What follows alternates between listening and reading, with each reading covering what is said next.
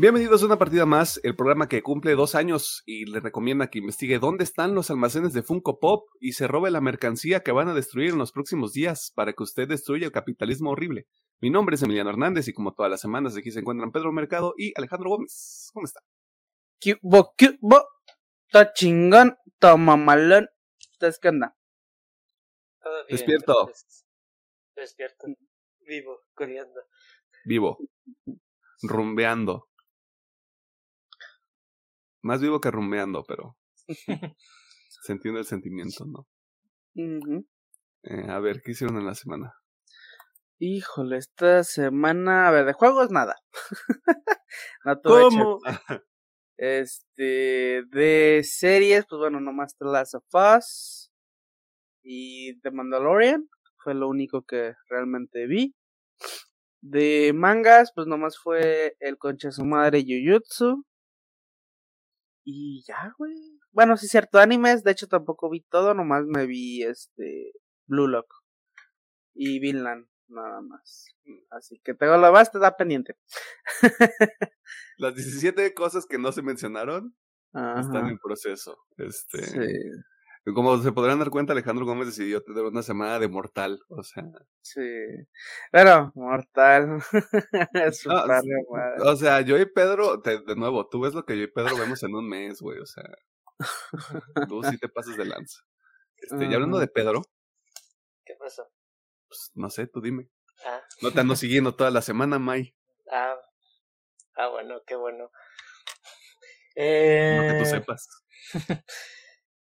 mm, de jueguitos, estuve jugando el Guardianes de la Galaxia, eh, lo que es esta semanita. Lo, lo empecé a jugar porque vi que lo van a quitar en, justamente cuando sale este video del, del Game Pass. Y yo creo que creo que ya estoy en el último capítulo. Ayer jugué un buen ratito y está muy divertido el juego. Qué bueno que me di la oportunidad de jugarlo y creo que pasarlo antes de que lo quiten del Game Pass. Eh, jugué un poquito de Call of Duty, de series en The Mandalorian, The Last of animes, ahora nomás vi My Hero Academia, porque pues ahorita la gente anda bien prendida con, con ese arco y la animación está chida. Y mangas Jujutsu y Chainsaw Man. Sí, creo que nada más. Eh, también vi Demon Slayer, los dos episodios de la última temporada y el especial de una hora y el tema de la semana. La, la película que no es película de Demon Slayer. Ajá. Que por cierto, ya vi, vi algunas personas quejándose ahí, este, directamente en el perfil de Konichiwa. De. ¿por qué, no, ¿por qué no dijeron que eran los dos episodios y luego una parte de la nueva temporada? Si la gente no sabe leer, no es culpa de Konichiwa, la neta, este, así que bájenle de huevos a su cotorreo. Este. Pues, digo, estoy muy alejado, ahorita estoy perdido, pero sí, sí, este, neta hay gente quejando, o sea, creo que lo anunciaron así, ¿no? O sea, era dos episodios. Güey, y- el, el trailer es eso. El trailer te dice, son los últimos dos episodios y es, un- y es una hora de la nueva temporada. Pero la gente está diciendo, había un comentario que decía, es, es 60% de la última temporada y todo lo demás es, es de relleno de la siguiente. Y es como de, pues padrito, padrecito, te dijeron desde el principio que así era. Y tú fuiste a pagar, güey. Aquí el pendejo, ¿quién es? Ya sé, güey. Ah, pues este, está chida la gente le encanta chingar, güey. La comprensión lectora y visual está, está Está complicada. cabrón, güey, para que vean. O sea, Es a mí me gusta decir que la gente que ve anime es muy culta. Ejemplos claros, estas dos personas. Este, y luego hay gente que no. Ah, pues te iba a decir como, no sé si han visto este meme de Chainsaw Man, cuando aparece el demonio de la comprensión lectora. De hecho, sí, está muy de moda ese meme de, ah, el demonio de la comprensión lectora. Valió verga. Este, Uf. Si Fujimoto lo utiliza nada más como un chiste, güey, aprobado. sí, ojalá. El demonio de la convención electoral, pero sí, o sea, para toda gente, güey. Mm, ni modo, así es esto. Ah, pero estaba viendo clips, de hecho, porque a la gente le gusta subir cosas este, ilegales a TikTok y que no pase nada, porque pues así es la plataforma. Eh, el doblaje de Kokushibo eh, creo que es la voz de Thanos aquí en México. O sea, le Mm. pusieron ese tipo de voz de soy la verga, güey, te voy a matar. Así. Está, Sí, le queda. está chido. Vamos a ver, vamos a ver qué ocurre. Este, esa madre sale hasta abril para los humanos que no queremos pagar este para ir al cine a ver esa madre. Este, así que estén ahí al pendiente. Am, esta semana, ok, yo me puse mi disfraz de Alejandro Gómez, porque yo me puse corriente con Vinland Saga, estoy viendo The Bad Batch, The Mandalorian, The Last of Us, este, todavía me queda pendiente eh, Nier Automata, que me gustaría tenerlo antes de que salga este episodio, así que ojalá y eso haya ocurrido. Mangas, Chainsaw Man y Jujutsu Kaisen, este, y de juegos estoy jugando Wolong, este, porque ya le encontré el modo a ese pinche juego. Halo Infinite y este Hot Wheels Unleashed, o sea, son como la triada ahorita. Eh, no sé cuánto me falte de Wolong, pero creo que estoy como a la mitad. Cerca de la mitad, porque tengo entendido que son siete partes, estoy en la tercera parte. Y el tema de la semana. Este, y ya, es todo, realmente. ¿Hay algo más que quieran añadir o mencionar? Ah, sí, digo, yo ayer que llegué me vi el tema de la semana. Ah, sí, claro, pequeños, pequeños detalles. Sí, pero dije 17 ni lo dije. Sí, sí Está lo bien. Eh, En cuanto Pedro lo dijo, me di- yo me di cuenta, así que... Ujú. Usted dirá, ¿por qué no se ve el tema de la semana? Porque en el episo- los episodios de aniversario son un misterio. Este, si usted ubica, la- son, son los loot boxes de este programa. Usted no sabe qué le va a tocar. No, Y eso que no paga. Debería. No es cierto. No, sí, debería. No, completamente de acuerdo. O sea, primera vez que estoy de acuerdo con el hombre blanco, ¿no? Este. Y el capitalismo horrible. Este, debería pagar. Este. Puede pagar por la versión sin censura de este programa donde decimos cosas horribles. Como reírnos de esta gente que se hizo viral durante la semana. Este, por hacer comentarios sobre la gente que todavía juega videojuegos, ¿no? Este.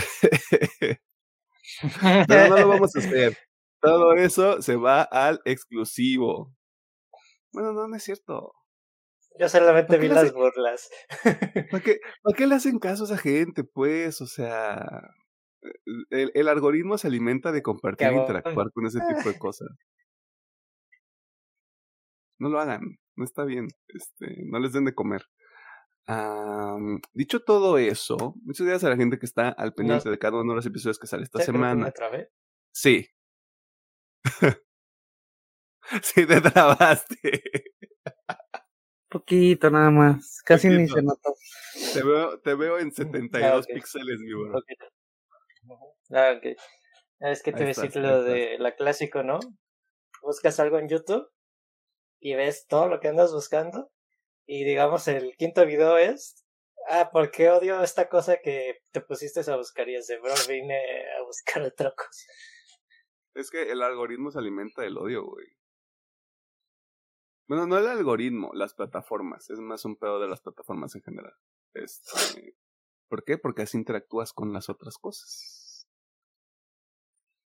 Pero sí, yo empiezo, yo empiezo a bloquear cosas. Yo empiezo a bloquear este videos como de yo no quiero ver videos sobre esto, bloquear, o no me interesa, o no me lo muestres, y así.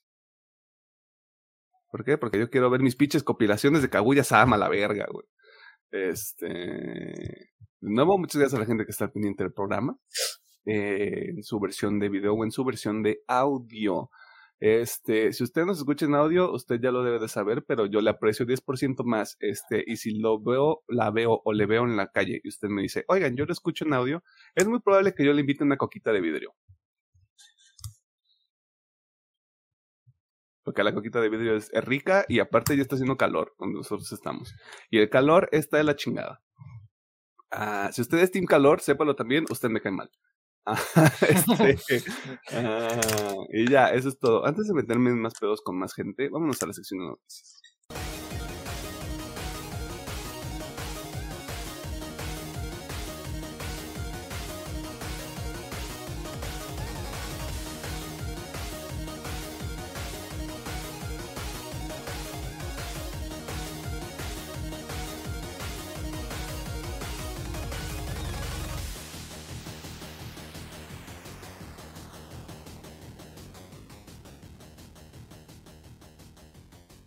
Nos encontramos en la sección de noticias donde te ponemos al tanto de las cosas más interesantes que suceden en el mundo del entretenimiento, la cultura popular y demás cosas ñoñas.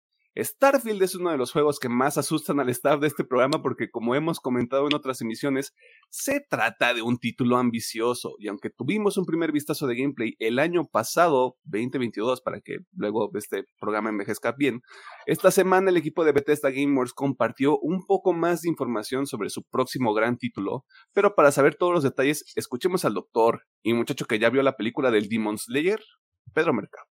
Película que no es película. Eh, sí, transmisión de episodios en el cine. Ok. Eh, el pasado 9 de marzo, eh, los perfiles tanto de Xbox y Bethesda anunciaron un, en un pequeño tráiler eh, con imágenes del juego y también a palabras de Todd Howard y algunos desarrolladores de que Starfield ya tiene una fecha de salida para este año, que sería el 6 de septiembre de este mismo. Acaban de aclarar que se planeaba que el juego saliera en la primera mitad del año, pero al parecer solo tuvo un retraso de, si lo ponemos así en teoría, de tres meses, porque que si mal no recuerdo septiembre es el noveno mes, nomás para hacer mención. Y pues en Todd Hardware dijo que pues están muy emocionados y agradecen el tiempo que el equipo de Microsoft y Bethesda que se tomaron más meses para pulir ya más el juego para que este saliera en perfecto estado. Y también se anunció que en el mes de junio se tendrá un nuevo showcase para Xbox y también especificadamente también en este juego llamado Starfield el 11 de junio, donde se hablará más a detalle del juego, ya sea en cuestiones de gameplay, historia, mecánicas y también plática con los desarrolladores, además de que será un showcase en forma también para Xbox para presentación de otros proyectos o nuevas actualizaciones de sus juegos. O sea, ¿el showcase de Xbox y el showcase de Starfield son lo mismo? Sí, Principalmente va a ser el de. El foco es Starfield, pero va a haber también uno que otro pequeño anuncio también por parte de. Pero es, es el showcase de verano de Xbox, pues, como el que tuvimos el año pasado. Sí, así es. Chingón. Probablemente Starfield sea la última media hora, 40 minutos de la, presentación. Sí, va a ser que el juego con el que cierren el año. Tiene, tiene que ser, o sea. Ya, ya, creo que a este punto ya no sabemos como la estructura de los eventos, ¿no? Sí. Eh, así que. Estaba complicado que saliera en la primera mitad del año Starfield. Si somos honestos. Pero también podemos decir eso porque no había como mucho, muchos detalles o mucha información sobre una fecha específica. Lo único que sabíamos era justamente eso. O sea, puede salir hasta el 31 de julio de este año. Digo, de junio de este año. Ajá. Y no pasó. Sí, pues qué chido que ya dieron hasta un día en concreto, pero pues posiblemente puede o no que haya otro trazo. Yo, bueno, no sé, ya no, ya no, ya no sabe. Es, que realmente con el tema de los videojuegos, ya en el tiempo acuático, independientemente de lo que se vivió con el bicho, pues ya se están tomando estas decisiones pues administrativas y también para los desarrolladores de que si el juego necesita más tiempo, pues que lo retrasen sin, sin bronca. Este, si usted ve una cara de confusión en mí y Alejandro Gómez es porque llegó el fantasma. Este, si usted no entiende por qué nada más digo que yo y Alejandro Gómez escuchamos al fantasma es porque Pedro por algún motivo no lo escucha. Este, pero sí, mira, lo voy a dejar así. De las cosas positivas que nos dejó el 2020 y el 2021 es que la industria de los videojuegos dijo, y si le damos más tiempo a la gente para chambear y para que entregue un buen producto, o bueno, un producto decente, este, no como Atomic Heart, este, salimos ganando todos. Entonces, Starfield sale el 9 de septiembre. 9 de septiembre y el showcase es el 11 de junio. Sí. Ok ahí esté usted al pendiente. Starfield va a estar disponible para los Xbox Series, tanto X como S, y para la computadora personal. Y hablando de showcases, la semana pasada Capcom decidió compartir un poco más sobre sus próximos juegos a través del Capcom Spotlight, una presentación digital sobre la que Alejandro Gómez nos contará todos los detalles a continuación. Y vean este, bueno, repitiendo aquí a Emiliano, esto sí, se tuvo un evento llamado Capcom Spotlight, donde pues para empezar se volvieron a mostrar más datillos y cosillas del Resident 4 Remake. Eh, que para el que está perdido, ahí va. Fecha de lanzamiento. Perdón. Este, ojalá la escuchen eso. Este, fecha de salida, 23 de marzo. Plataformas, todas excepto Xbox One y Switch. El Switch creo que está bastante claro por qué, y el Xbox digo, eh, está raro. Este... Sí, está raro. Pero bueno, eh, se comentó, que creo que esto es lo más importante, que se estará liberando, bueno, en el tiempo cuántico se estará liberando, pero ya está libre, ya, se, ya lo pueden jugar. Este, un demo especial para todos este lados, bueno, excepto Xbox One y Switch, este, con los primeros minutos de gameplay y con un poquito de historia, creo que estás medio salteada por lo que estuve viendo, o sea, no es como que realmente el inicio, sino que como que tiene sus cosillas, pero bueno, este, ya, ya que lo juegue bien les, digo si sí, eh, pero bueno, esta demo no tiene límite de tiempo ni las veces que puedes repetirlo, así que puedes jugar lo que quieras, hacerte pendejo ahí en la villita y puedes repetirlo las veces que quieras. Así que bueno, esto en consecuencia al Resident Evil 4 Remake. Pero, siguiendo con Resident Evil, se mostró un avance para la película animada Resident Evil Dead Island. Ay, güey. La cual será distribuida por Sony Pictures, estará disponible en verano en la cual Jill se aventurará en la, en la prisión de Alcatraz llena de zombies. Ay, qué miedo. Ah, que a alguien le y bien, uh, continuando con el siguiente juego, que sinceramente me vale tres hectáreas de la que ya seguro ya se les antojó. se presentarán datos de Exoprimal, eh, que tiene un lanzamiento del 14 de julio plataformas todas excepto Switch, porque pues obviamente. se mostró gameplay. está emputada, eh, con tus comentarios ya. ya sé. Pero bueno, se mostró gameplay y parte de la historia. Además, se comentó que entre el día 17 y 19 de este mes, o sea, de marzo, eh, se tendrá una abierta, una abierta, perdón, una beta abierta, este, multiplataforma. Aquí sí, pues para todos lados, excepto Switch. por si gustan probarlo. Este, bien. El siguiente juego que se presentó fue Mega Man Battle Network Legacy Connection. Pinche nombrezote, güey. Ay, esa gente marketing. bueno, esta colección se lanzará el 14 de abril para Switch, PlayStation 4 y PC. Aquí esta cosa sí tiene medio truquilla, así que les da. o sea, se va a vender dos volúmenes, ¿no? Pues, pues se puede decir volumen 1, volumen 2. Si compran solamente un volumen, ya sea el 1 o el 2, tendrá un precio de 40 dólares por volumen. Si compran una versión donde vienen los dos volúmenes, va a estar en 60 dolaritos. Ya creo que es hasta la mejor. Se comentaron que había un chingo de recompensas, eran un vergo, no se las voy a describir porque son un vergo de recompensas. Supongo que son fans, ya saben cuáles son. este, eh, así que, pues, si están, si son fans de Mega Man, pues ahí está esta colección, se la pueden comprar y tener todas las pendejaditas que les van a dar de, de regreso. Eh, bueno, fuera de Resident Evil 4, mi favorito personal, se mostró un poquito más de información del Street Fighter 6, aunque no mucha y ni, muy importante, la verdad. eh, se dijo que se tendrá la nueva comentarista llamada Hikaru Takahashi, que pues básicamente son de las personas que están narrando lo que está pasando en pantalla, ¿no? Tal cual. es lo único que mostrar. Pero bueno, este, para seguir el ritmo, el Street Fighter Z tiene un lanzamiento el 2 de junio y tendrá un lanzamiento para todas las plataformas. Que mira que se vuelve a repetir, menos Xbox One y Switch. Qué raro. Este.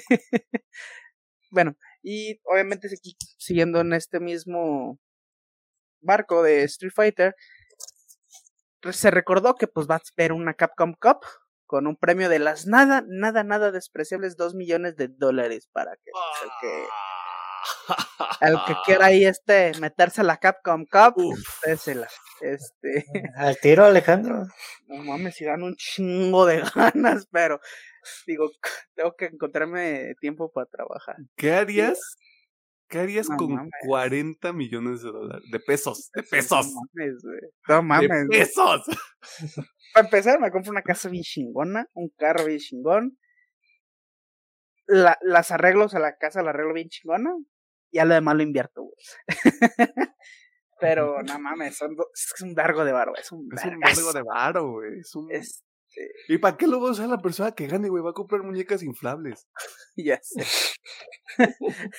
ya sé, Pero bueno, este, ahí está la, el recordatorio de la Capcom Cup, así que si están, si está interesado en esos nada despreciables dos milloncitos, pues vaya, vaya, vaya calentando motores. No, ya me voy a comprar el Street Fighter 6, güey, a la verga. Bien, este, fuera de los juegos, eh, se comentó que obviamente por el 40 aniversario de, de lanzamiento de Capcom, de la Capcom Company, se llevando una celebración con nombre Capcom Town. ¿Qué tiene esta celebración? Pues muy sencillo. Va a contar con un museo y un parque temático, que obviamente ambos van a tener el nombre Capcom Town. Eh, se comentó que el museo se estaría más o menos pudiendo visitar a partir del 12 de julio, junio, perdón, que sería 10 días después del lanzamiento de Street Fighter VI.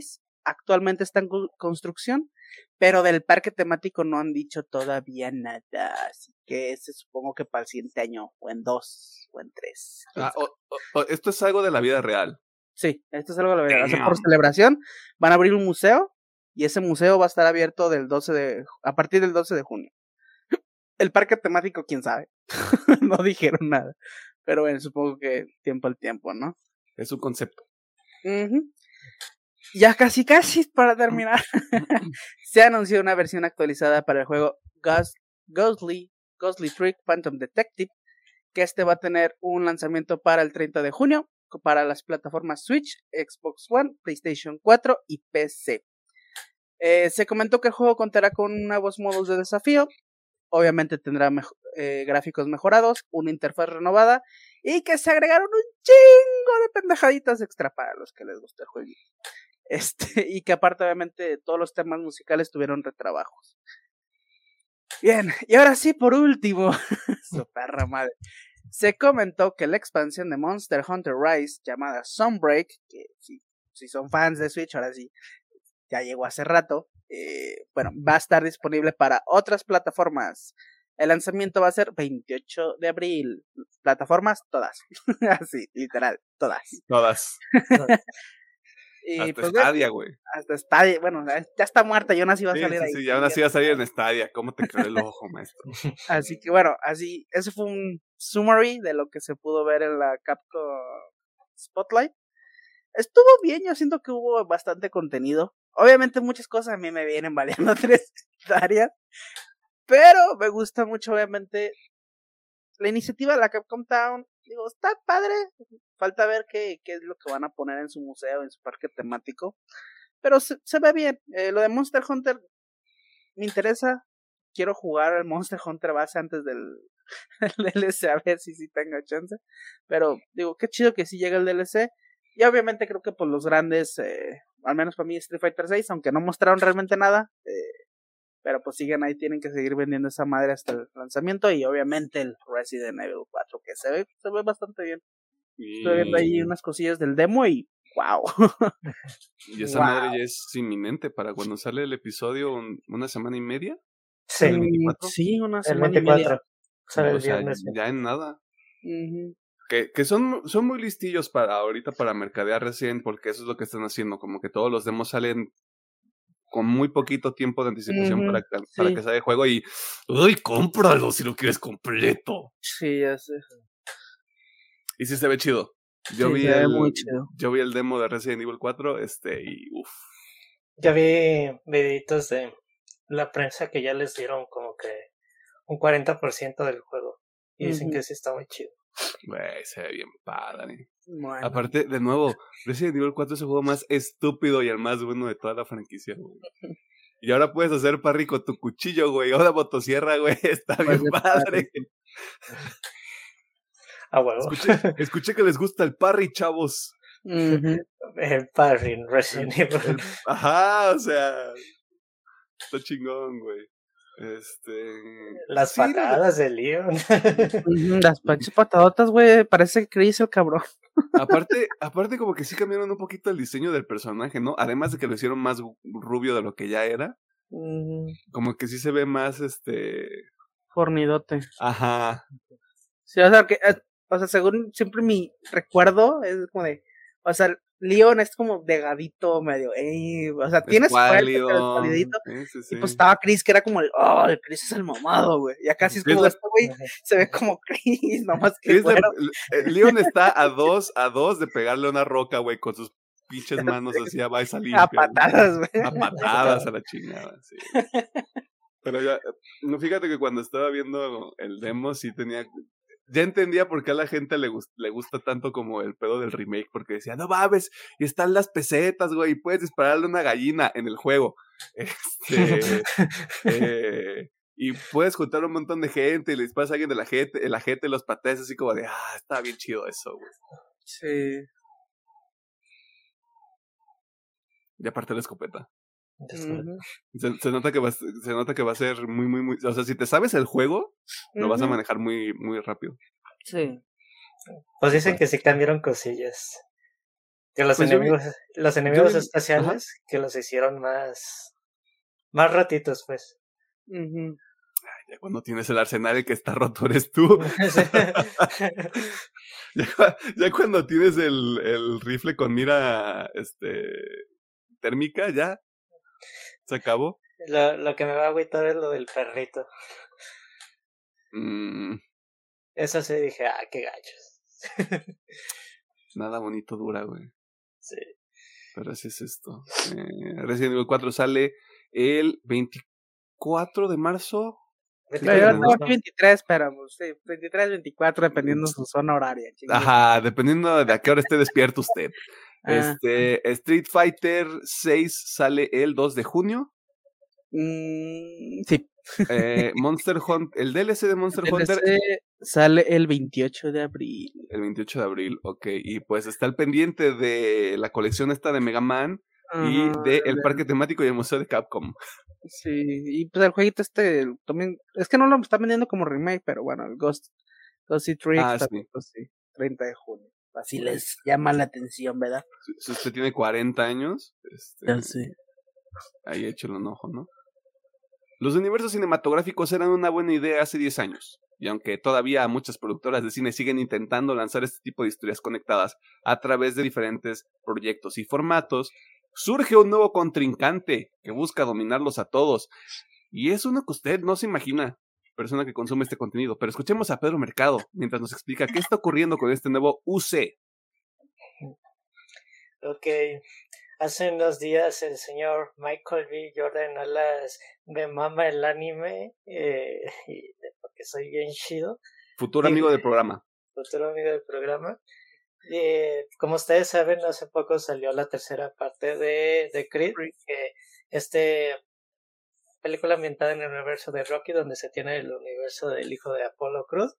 Y el señor Michael B. Jordan anunció a lo que muchos llamaron el Creedverso, con nuevas películas y series y un anime, pero sin eh, Sylvester Stallone el señor Michael B. Jordan anunció de que por, con una alianza con Amazon Prime Video eh, se está ya para, trabajando el paralelo de la cuarta película de, de Creed y además de que se están ab- abarcando varios spin-offs que va a abarcar este nuevo universo incluyendo una serie de anime que el otro dijo que está totalmente emocionado y que espera pronto que se trabaje ya en una producción y también se, una película centrada en la hija de, de Creed.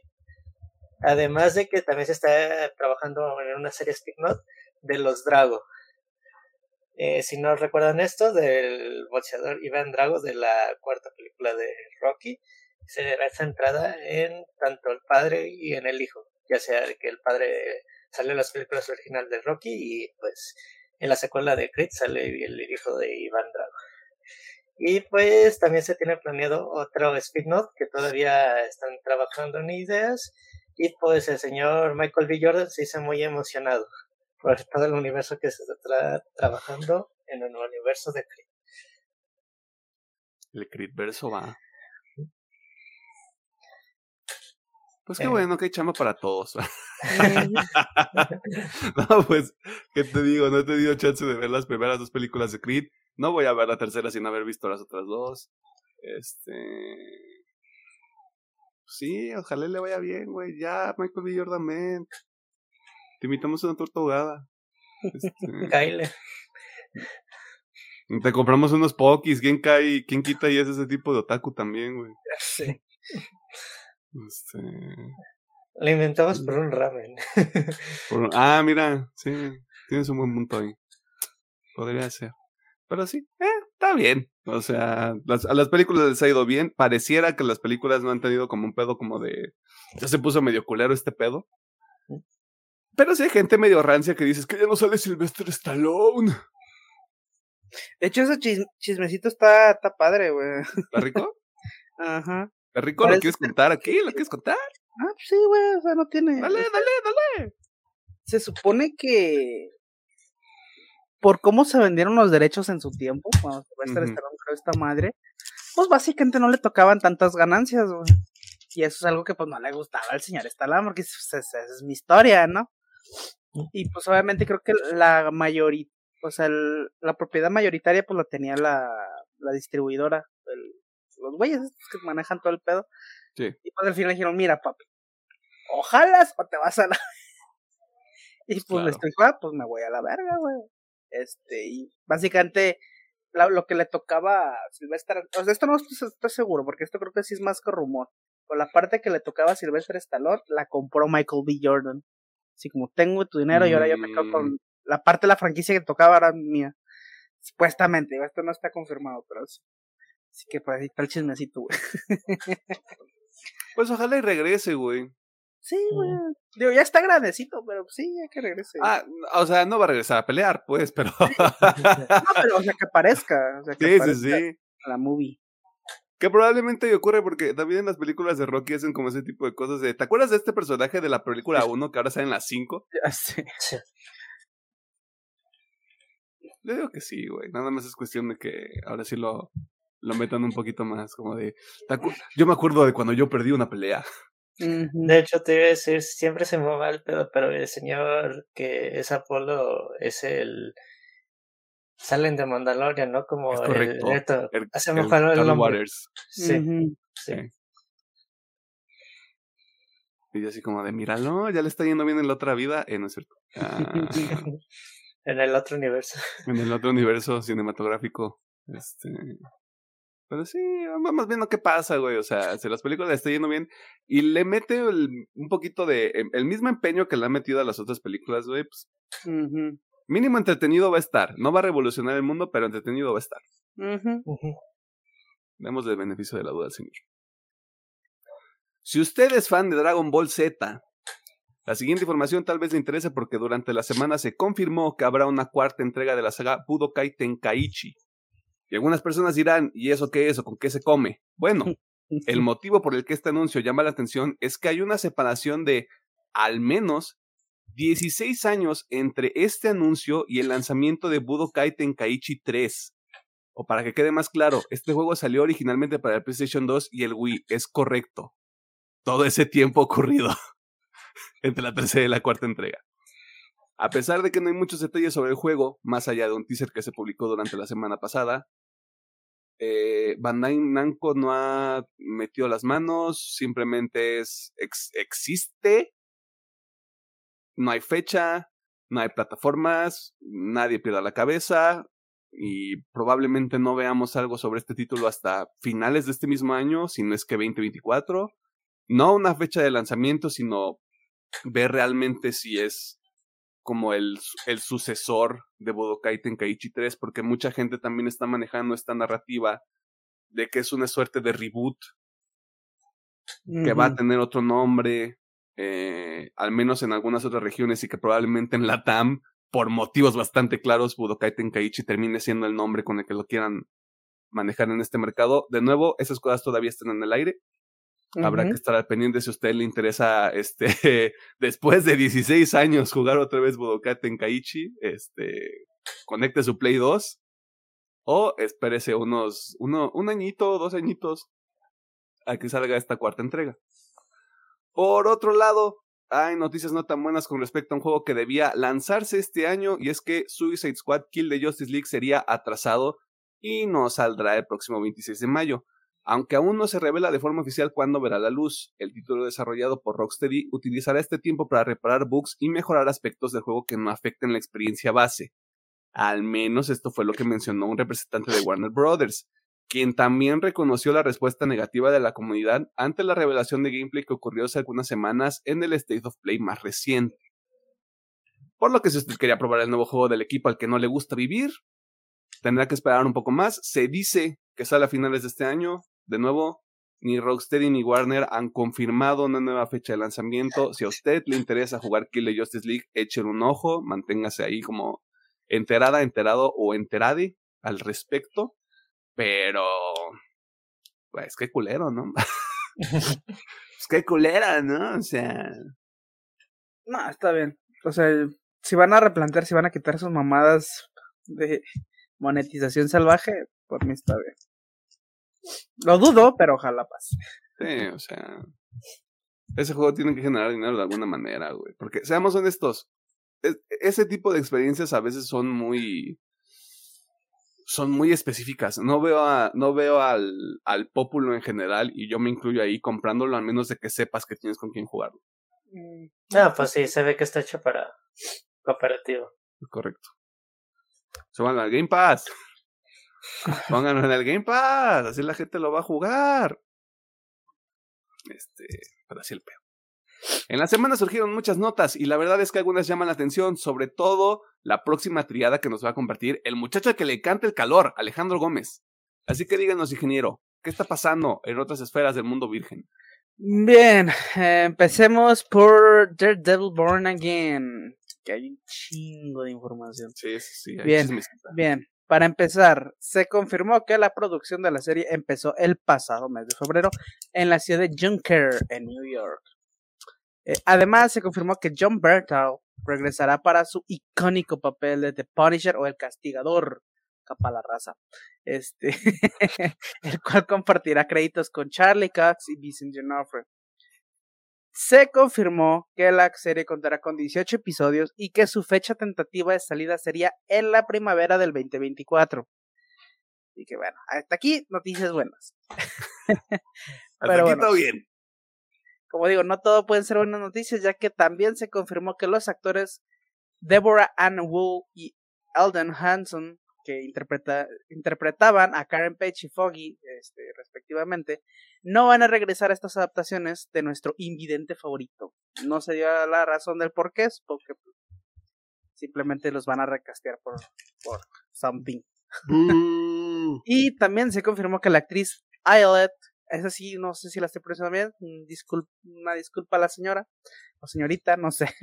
Eyelet Suter, Suter quien interpretó a la pareja de Kingpin, ya no va a regresar y esta ya tiene su reemplazo, quien será la actriz Sandry Holt, mejor conocida por su participación en House of Cards como Killian Cole. So, ya, básicamente tres personajes no regresan. O sea, qué triste lo de Foggy y lo de Karen Page. La esposa de Wilson Fisk me pega un poquito más, güey. Sí, de hecho Vanessa, ese personaje estaba chido. Digo, no sé cómo lo va a hacer la nueva, pero ya veremos. Ah, no sabemos si sigue la misma línea de, de donde se quedó la serie de Netflix. Digo, acá, pues, al menos lo que es Vanessa, o sea, sí va a estar como, o sea, el papel está como la pareja sentimental de Wilson, de, de Fisk. So, ya, ya veremos. Digo, a mí sí me duele un poquito lo de Deborah y Elden, porque es y Foggy y, y Karen sí duele, pero bueno. A ver quiénes van a ser los nuevos. Esperemos alguien mejor. otro, otro chismecito que había por ahí, no sé si me estoy adelantando a lo que traiga Alejandro Gómez. Kristen Ritter y este, ¿cómo se llama? Mike Colter, mejor conocidos en este universo como Jessica Jones y Luke Cage, andaban ahí este, muy de, mira, aquí andábamos, güey, cotorreando, nos andábamos pasando chido, que no sé qué. Este, y pues ya la esfera virgen dijo, güey, ya, ya regresaron todos los, los, defensores menos, menos Finn Jones. Menos el que no se ocupa, este.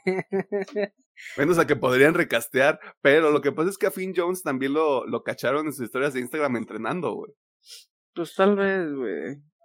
Gris con gris y que se vaya ahí con pinche. El otro pendejo, el Simo Liu. Este. Puede ser, ¿eh? O sea. Ya. Mira, gris con gris, a lo mejor sale algo bueno de ahí. Más gris. una, una sombra diferente de gris. Este, pero bien, eh, al menos hasta aquí es la información que al menos traemos de The Devil Born Again. Eh, repito, tiene una fecha tentativa de la primavera del 2024, así que pues está falta de rato. Pero se ve, se ve que está, que va a estar bueno. Esperemos. Ojalá y sí. Siguiente nota es Cape Crusader, que obviamente después de la triste, tristísima noticia de que HBO había dicho Nel Pastel, aquí no se va a armar la fiesta, este, y que pues había cancelado la serie animada del murciélago de Gotham, pues Amazon salió al rescate para adquirir los derechos de la serie, lo cual es una excelente noticia porque con toda la gente que tiene detrás esta madre. La serie tiene muchísimo potencial. Este, así que bueno. Por razones muy obvias, no hay fechas tentativas para nada. Pero, pues bueno, al menos sabemos que está otra vez en marcha. Sí vamos a ver esta serie, no sabemos cuándo, pero sí la vamos a ver. Y esperemos que llegue lo más pronto posible con lo mejor que nos pueda entregar. Este... segunda mitad del 2024, güey. Maybe. Porque ya deberían haber tenido algo avanzado. Pero es que no sé cómo funciona. ellos tenían algo avanzado, pero estaban bajo la tutela de HBO Max, ¿no? No sé si eso queda en propiedad de HBO Max y simplemente, o sea, el título y la, los creativos es como ya ustedes van a la verga, pero lo que hicieron se queda aquí o si se va también con ellos. No sé cómo funcionará ese contrato. pues. Yo creo que dependerá del acuerdo, güey, porque si el tema es todo lo que hiciste se queda acá y chingas a tu cola y empiezas desde cero, o sí, llévatelo, güey, hay pedo. Ya es que eso no se nota como usted, pero bueno. Todo que tan pronto lo veamos, todo depende de eso. Si ya tenían algo avanzado, si lo pueden usar. Ya veremos. Pero es una buena noticia que se que siga esta serie. Chile, y por último, voy a inaugurar una sección aquí en el canal que se llama Al Chile, no sé por qué yo estoy dando esta nota. Porque no estuviste en la junta, padrino. Te chingas. Salió información de Star Wars, donde el CEO de Disney, Bob Iger, explicó el por qué a la nueva franquicia no le fue bien. Se las voy a resumir bien fácil. Estaban muy mal organizados. Este. Pero bueno. Vamos a ver este. qué es lo que comenta Bob Iger. Primeramente, comentó que con respecto a la nueva trilogía, hicimos una nueva trilogía de películas, bueno, a las que llamamos películas de saga, que obviamente son las sucesoras de las primeras seis de George Lucas. A estas les fue muy bien en taquilla, por lo que las consideramos muy bien, de hecho. ¡Wow! ¡Wow! Ok, tiene, tiene pues, mucha autoestima. Claro, me hicieron dinero, güey, o sea, ¿qué más va a decir? Eso sí, pero bueno. Conforme a las standalone, como ellos les comentan, en este grupito básicamente tienen a Rogue One y Han Solo. Por un lado, de Han Solo, pues comentan que fue un total fracaso. Obviamente fue una pérdida gigantesca con esa madre. Y bueno, por Rogue One sí es como, hey, esta madre estuvo chingona. Pero bueno, obviamente Han Solo fue la que dijeron, ok.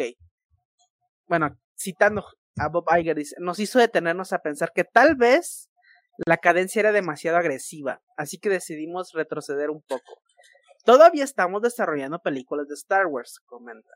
Nos aseguramos de que cuando salga una sea la correcta y por lo menos estamos siendo muy cuidadosos ahí.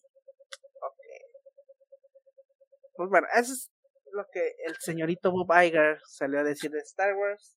Yo repito, que se can así, güey, ¿para qué chingos qué película? Ahí está Mandalorian, ahí está este, cosa más Ay, se me fue el nombre de acá de No, Diego Luna. ¿cómo se llama la Andor. Andor, ahí está Andor, güey. ¿Para qué quieren películas? Ahí están esas series. Mi duda es si Marvel Marvel tiene al a su Kevin Feige, literalmente. ¿Por qué Star Wars no debería tener uno?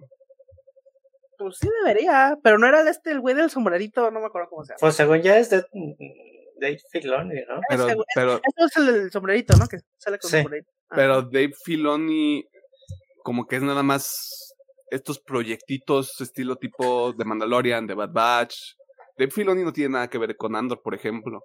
Eso sí. Este, y sé que está con Ahsoka, o sea, creo que es ahorita un James Gunn en potencia. O sea, ese cabrón que todo lo que toca lo vuelve oro, güey. Nada más, no sé por qué no lo nombran así como de, oye tú, ¿quieres un trabajo bien chingón? Ajá. Pues Y sí. no necesariamente tendría que ser Dave Filoni. O sea, no sé si John Favreau también ahí aventa su pinche sombrero al ruedo, güey. Ujú. O pueden ser los dos al O chile. pueden ser los dos. Estilo tipo Peter Safran, James. Ujú. Pues puede ser, muy bueno, este. Esa fue la información que soltó Bob Iger de, de su percepción de la, del último que se estrenó en cines de del Star Wars. Y aquí es donde también nosotros tenemos que hacer como esta nota editorial, donde deberíamos haberte puesto un poco más de contexto sobre la nota, Ajá. porque también lo que ocurrió es que hubo varias actualizaciones con respecto a proyectos de Star Wars. Tres películas, de hecho. En realidad, cuatro. ¿Cuatro? Ah, se me pasó. Eh, es que el proyecto de Kevin Feige y Rogue Squadron son entidades separadas. Ok. Que estas Ah, dos películas, estas dos películas son las películas de Schrödinger porque existen y no existen. Ahorita están como Batgirl antes de que las cancelaran, o sea, están guardadas, nadie me las toque. Vemos qué onda, las revisitamos en unos seis meses y ahí vemos este qué es lo que ocurre. Pero sí, la película de Patty Jenkins, que es Rogue Squadron, y el, el proyecto que tenía Kevin Feige, pues A ahorita ya no van. Este, ajá, no pusieron pared, güey. Este, pero quien sí puso pared fue Taika Waititi, quien sabíamos que está trabajando en una película de Star Wars que aparentemente continúa y por supuesto, porque es Taika Waititi, va a aparecer en su propia película. Obviamente. Obviamente. ¿Por qué no lo haría? Ajá, digo, para eso soy creativo, ¿no? O sea, para eso soy director, güey. Para el, para el puro pinche nepotismo, güey. Dicho todo eso, hace poquito estaba viendo Yo-Yo Rabbit, güey, y qué buena película es. puta madre. ¿Por qué? ¿Por qué, Waititi? ¿Por qué? Y hay otra película desarrollada por el director de Miss Marvel que está en proceso, este, debe de estar como en pre, pre, pre, pre, pre producción. Este, el director es Charmin Obaid Chinoy. Si arruiné su nombre, una disculpa. Eh, pero también tiene ahí un, un proyecto de Star Wars en proceso. Que son los proyectos a los que yo me imagino que Bob Iger se estaba refiriendo. De que todavía tenemos películas, chavos. De que, de que funcionen y estén buenas es otro rollo. Yo sé. Pero ahí vienen. Es que creo que sí están mejor- funcionando mejor las series. Pues sí, güey, porque tienen más tiempo de hacer una serie, tienes... Son historias más contenidas, no tienes que hacer así como, ah, es que necesitas una historia súper épica. No, güey, pues algo más tranquilo, más aterrizado. Y pues no hay tanta expectativa tampoco de una serie con una película, güey. So, An- Andor, o sea, para, para mucha gente Andor puede ser una serie de hueva, güey, pero es porque no la han visto. Digo, a mí sí me gustaría volver al cine a ver Star Wars, pero prefiero que se tomen el debido tiempo si es que llega una nueva trilogía o una película de independiente de un personaje random. Porque la verdad, por ejemplo, de las series, pues el acólito todavía está como que en el misterio esta serie, pero me tiene como que intrigado lo que pueden hacer ahí. Y aparte, vamos a ver qué es lo que ocurre también con las series de Star Wars. Porque si ya, si ya pusieron como este bloque de nada más dos series de Marvel Studios y nada más tantos proyectos de Marvel Studios en un año, no me sorprendería que sean lo mismo con Star Wars. Ojalá. Porque ahorita sea- tenemos The Bad Batch, tenemos Mandalorian y debería salir Ahsoka, Visions Visions y Skeleton Crew, ¿no? y, También. Skelet- y Skeleton Crew. Y si, le, y si le empujan así recio, este, el acólito. Fíjate, a mí se me hace mucho contenido. O sea, Sí, sí, sí. Qué chido que esté saliendo contenido, pero, again, tenemos el, el pedo de Marvel donde sí es un chingo de contenido, pero pinche 80% está de la verga y el otro 20 está chido, pues dices como que no, güey, mejor replanteate qué pedo estás haciendo y saca contenido más. Que Pues sea menos, pero de mayor calidad, ¿no? Tipo. Tipo Andor, güey. Ya sé que estoy pidiendo mucho, pero tipo Andor, güey. No, güey, pero o sea, ya, subi ya subiste la vara. Ese es el problema cuando ya haces un proyecto así, güey. Porque ya le dijiste a la gente, ya puedo hacer algo de calidad, chavos. Ah, qué bueno, es por ahí. Sí, quiero más de eso. Ajá. sí, ya sé, digo. pero Espero que o sea, los contenidos que salgan salgan chidos, pero sí me gustaría como ver más. Ver la misma estrategia de, ¿sabes qué? Vamos a sacar un, dos, tres, güey, contenidos al año de Star Wars. Igual que de, de Marvel, ¿no? Dos, tres contenidos al año. Pero vamos a asegurar mínimo una varita de calidad, güey. Pero, mira, tuvimos también Obi-Wan Kenobi, así que... Y el libro de, y el libro de Boba Fett. Tuvimos esas dos madres el mismo año, güey. Recuerden eso, nunca perdonen, güey. Güey. No mames. Qué pedo. En los trailers de la semana comenzamos con el avance final de la película de Super Mario Bros. que veremos el próximo mes de abril. Una película que francamente no sabemos si vamos a ver eh, nosotros y que tal vez no tenga episodio. Usted está eh, advertido, advertida y advertide. Citadel, nueva serie de Prime Video donde el verdadero rey del norte es un espía que por algún motivo tiene amnesia y seguramente es la misma historia que hemos visto en otras ocasiones. Hay que innovar, dijo Prime Video y sacó esto. Ghosted, película original de Apple TV donde Capitán América se convierte en un civil cualquiera y persigue a Ana de Armas, no lo culpo, a Inglaterra solo para descubrir que ella es una espía. Güey, o sea, continúo. pues es que, pues es que no lo culpas, güey, o sea, Ese sí. no, no Yo es- lo no es- haría. Ajá, yo lo haría, no es un tema acosador, güey, simplemente es como de, ah, güey, pues sí, me gusta esta morra, güey, voy a ir a ver qué pedo, güey. O sea, así ocurren las cosas. Tortugas Ninja Caos Mutante, película de animación donde veremos el inicio de este grupo de héroes con caparazón. Y sí, todas las películas cambiaron su animación por Into the Spider-Verse, supérenlo y sigamos con nuestras vidas. Ya, basta. Y por último, Barry, serie original de HBO que tiene un trailer para lo que será su cuarta y última temporada. Y yo ya no puedo perder más series de calidad este año, por piedad de Dios, ya deténganse. Sí. Trailer de la semana. Me voy a ir por un empate con Tortugas Ninja porque vi, vi el avance y se me hizo muy interesante. Se me hace que tiene una propuesta muy interesante. Veamos si realmente el tráiler este, refleja lo que es la peli. Y Barry, obviamente, porque pues ahí viene el final de Barry, güey, chingado. Este, Todo lo que toco dan- perece. se nos van dos grandes este año. Chingado, mano. Y luego los van a empalmar, cabrón. Sí. Así que yo creo que me voy por esos dos. Pedro. Pedro. Mm, Tortugas Ninja. Tortugas Ninja y Barry, güey. Y por Ujú. default gana Tortugas Ninja, así que Sí. está bien porque está chingón. Tanto la versión este en inglés como con el doblaje están vergas, güey. Sí, el tan vergas. O sea. Espera, yo la neta de Tortugas Ninja espero que sea. Obviamente es pinche nostalgia, pero sí me gustaría que se pareciera más a lo que veíamos en los 90. Con la serie de los 90, digo, ojalá se parezca a eso. Mira, yo Ay. honestamente no soy tan fan. Ajá. Este, sé que mucha gente, es una franquicia que a mucha gente le tiene mucho cariño, lo cual está padre. Y se ve que esta película sí tiene potencial, güey. Entonces Sí. se ve, se ve muy interesante. Claramente está la gente rancia de es Gabriel O'Neill, ¿por qué la hicieron así? Este es gente que no aprendió a dejar ir cuando era niño. Este, pero más allá de eso, güey, el, el estilo está chido.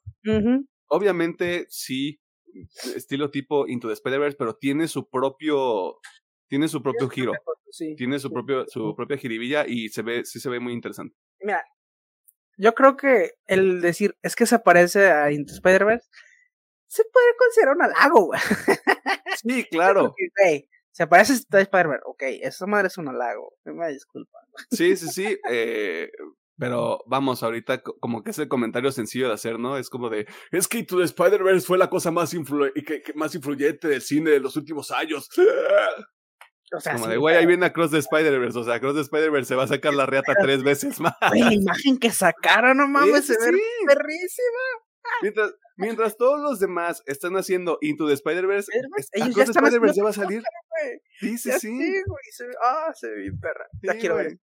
Por, por, eso también digo que es como de, güey, o sea, qué bonito que Into Spider-Verse ya les, ya les hizo como mover un poquito más el estilo y ese desmadre, güey.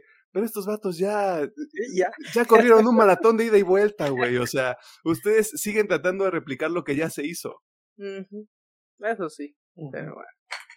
Y ya que salga este Cross de Spider-Man, ya veremos. Sí, sí, sí, güey. Ni modo, así es esto, güey. Across Spider-Verse, este, mantengan un ojo ahí puesto porque claramente va a ser tema de la semana cuando salga. Sí. Ese sí, para que güey. Ese sí, no, güey, prioridades. O sea, yo por qué chingados voy a ver la película de Mario Bros. Veré anime. Pero no voy a ver la película de Super Mario Bros. O sea, yo a lo mejor sí la veo, pero no en el cine, ya que esté en una plataforma y en un dominguito que no te hará que hacer. Ah, vas a ver las Mira, igual que las películas de Sonic, si tú, Pedro, me dicen, güey, están buenas, chingatelas, igual. Si está en una plataforma, la veo. O sea, yo creo que sí voy a hacer eso. Esa va a ser mi estrategia. Un dominguito donde esté una plataforma. Vamos a ver qué tal está. Porque tampoco espero que digas, ay, va, tiene que ser una película. No, güey, pues es Mario Bros, güey. ¿Qué chingos vas a esperar de Mario Bros? Güey, son 17 juegos de Mario Bros hechos película. Sí, es y seguramente va a durar una hora y media, güey. Van a tener que pelear contra Bowser, una mierda así, ya, güey. o sea, solo espero que sea graciosa y esté entretenida. Y ya. A veces, a veces pides mucho, Gómez. a veces pides mucho. Chale, yo, estoy, yo pienso que estoy pidiendo lo mismo. no, brother. En este mundo así no funciona. Y eso fue toda la sección de noticias. Si hubo una nota que le llamó la atención o no, este, ahí está la sección de comentarios en el YouTube y están las redes sociales. Facebook una partida más, eh, Twitter arroba oficial, TikTok Instagram arroba oficial. No hemos subido TikToks, pero ahí vienen. Este, como dicen los chavos, let him cook. Este. O como, o, como dicen los pibes, déjenlo cocinar. Déjenlo cocinar, ya. Este, sí, porque ya ves que ahorita es como de déjalo, déjalo cocinar. Ah, y... eso fíjate, lo veo más de los gringos. No, casi no veo, veo que la comunidad latina utiliza ese término. No, dale, tú dale tiempo, güey. A los latinos nos encanta copiar a los Estados Unidos, güey. Sí, sí, sí. Este, tú nada más ahí dale chance. Este, vámonos al tema de la semana. Eh, porque pues es aniversario, chavos. si usted estuvo en el episodio de aniversario del año pasado, sabe qué pedo.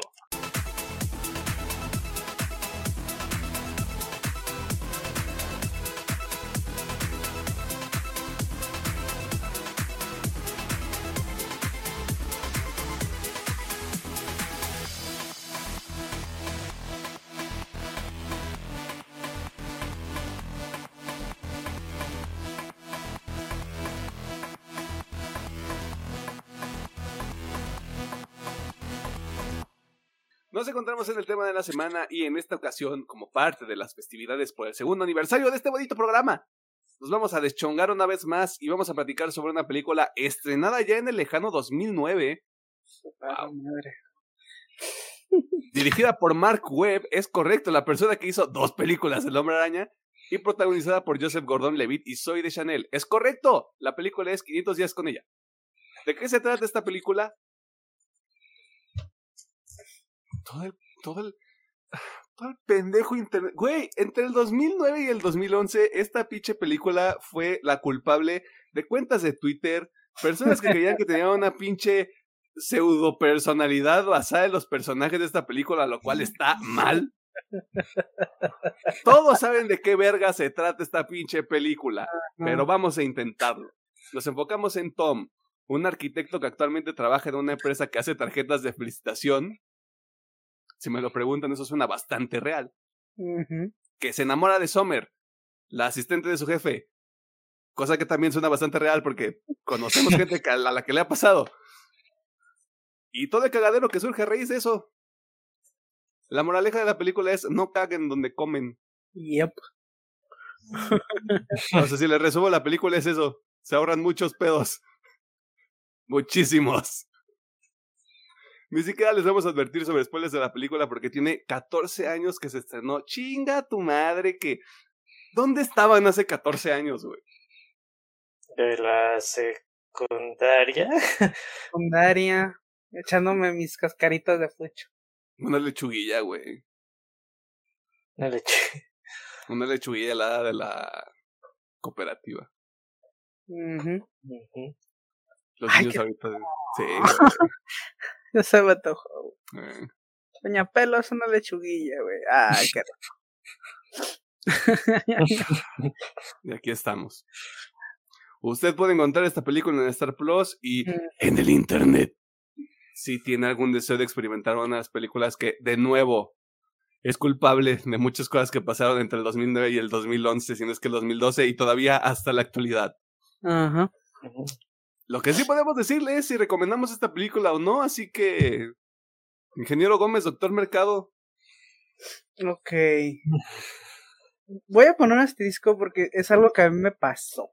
Y de hecho, con varias películas que hemos hablado, ¿no? De la mala interpretación que se le pueden dar a varios temas que toca la peli.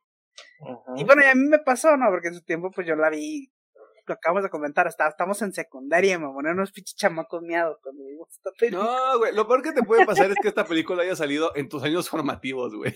Sí, güey, es como, no mames, o sea. Por eso yo diría, si ya están grandecitos, ya saben diferenciar entre fantasía, ver una película y cosas reales. pues sí, sí, veanla, la verdad, me- a mí me gusta mucho, es, un, también es de mis películas favoritas. Obviamente, desde, desde que yo la vi ha sido mis, de mis favoritas. Ah, la razón del por qué es de mis favoritas ha cambiado a través del tiempo. Pero sí, yo creo que, o sea, sí la recomiendo, es una muy buena película, muy entretenida, con un- unos mensajes muy buenos. Pero sí, o sea, yo creo que sí requiere cierto nivel de madurez para, para captar lo que te está tratando de decir la peli. Ok. Ok. Eh, sí les recomiendo.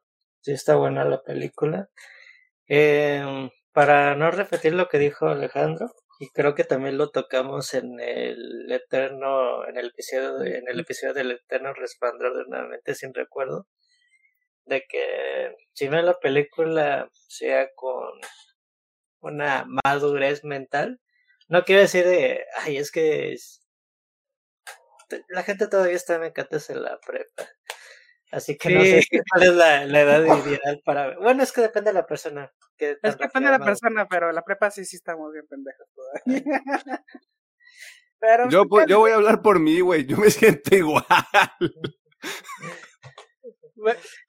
Sí, un poquito mejor. un poquito. No, no, claro. Soy, soy un. ¿Cómo se llama? Soy un Totodile, este, al interior, güey, pero por fuera soy la pinche tercera evolución. Ni siquiera sé cómo se llama.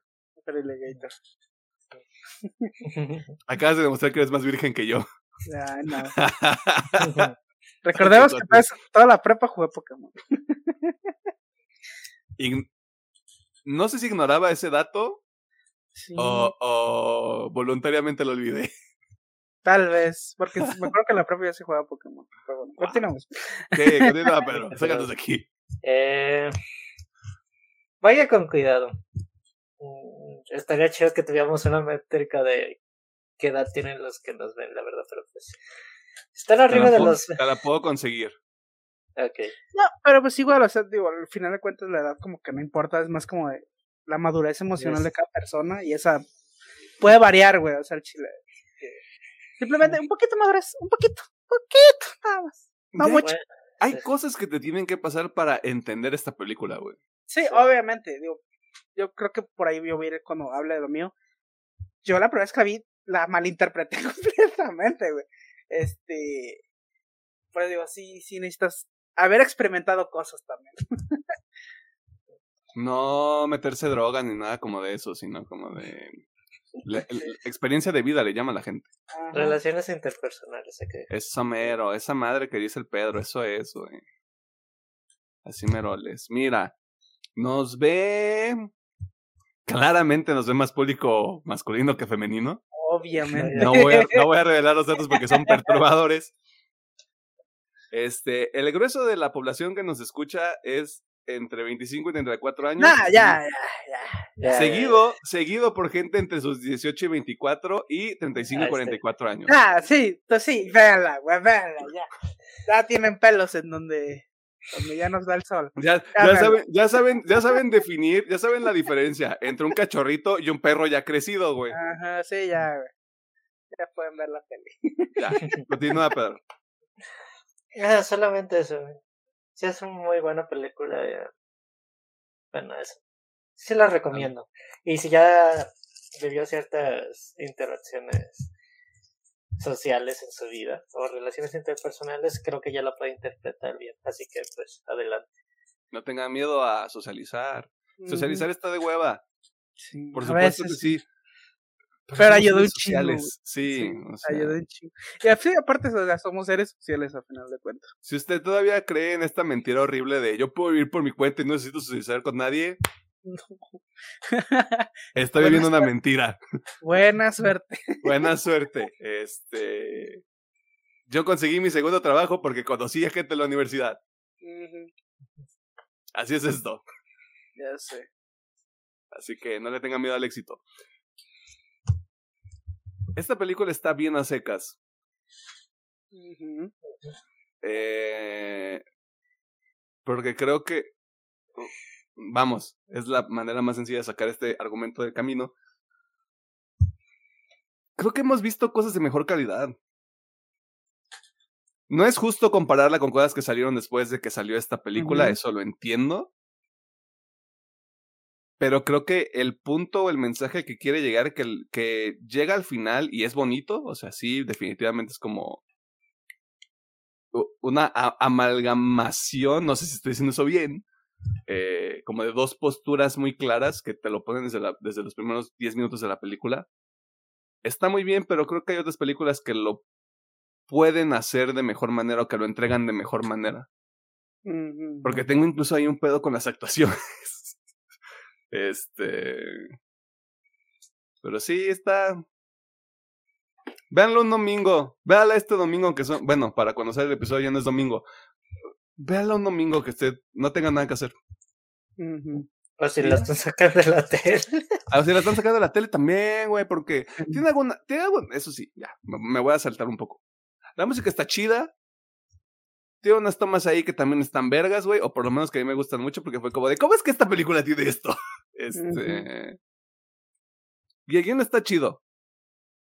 Y aparte el, el estilo que tiene también está muy bueno. Eh, hay algunas personas que a través de los ojos de la actualidad no les van a gustar algunas palabras que se utilizan en la película. Ajá, ajá, ajá. Eh, yo solo quiero decirles que no lo juzguen con los, con los ojos de la actualidad, juzguenlo con los ojos del 2009, cuando todavía en el 2009 podíamos decir cosas incorrectas Ya sé. en, en los...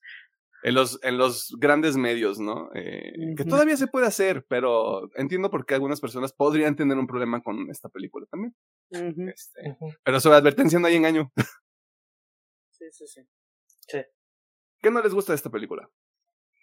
Hmm. La gente va a decir Alejandro Gómez. Es que sí, güey. James Cameron. Es Cameron, es hijo de perra. Este. Si James Cameron no hubiera sacado Avatar. Estaríamos en la línea de. ¡Wow! No, no, este, Cameron.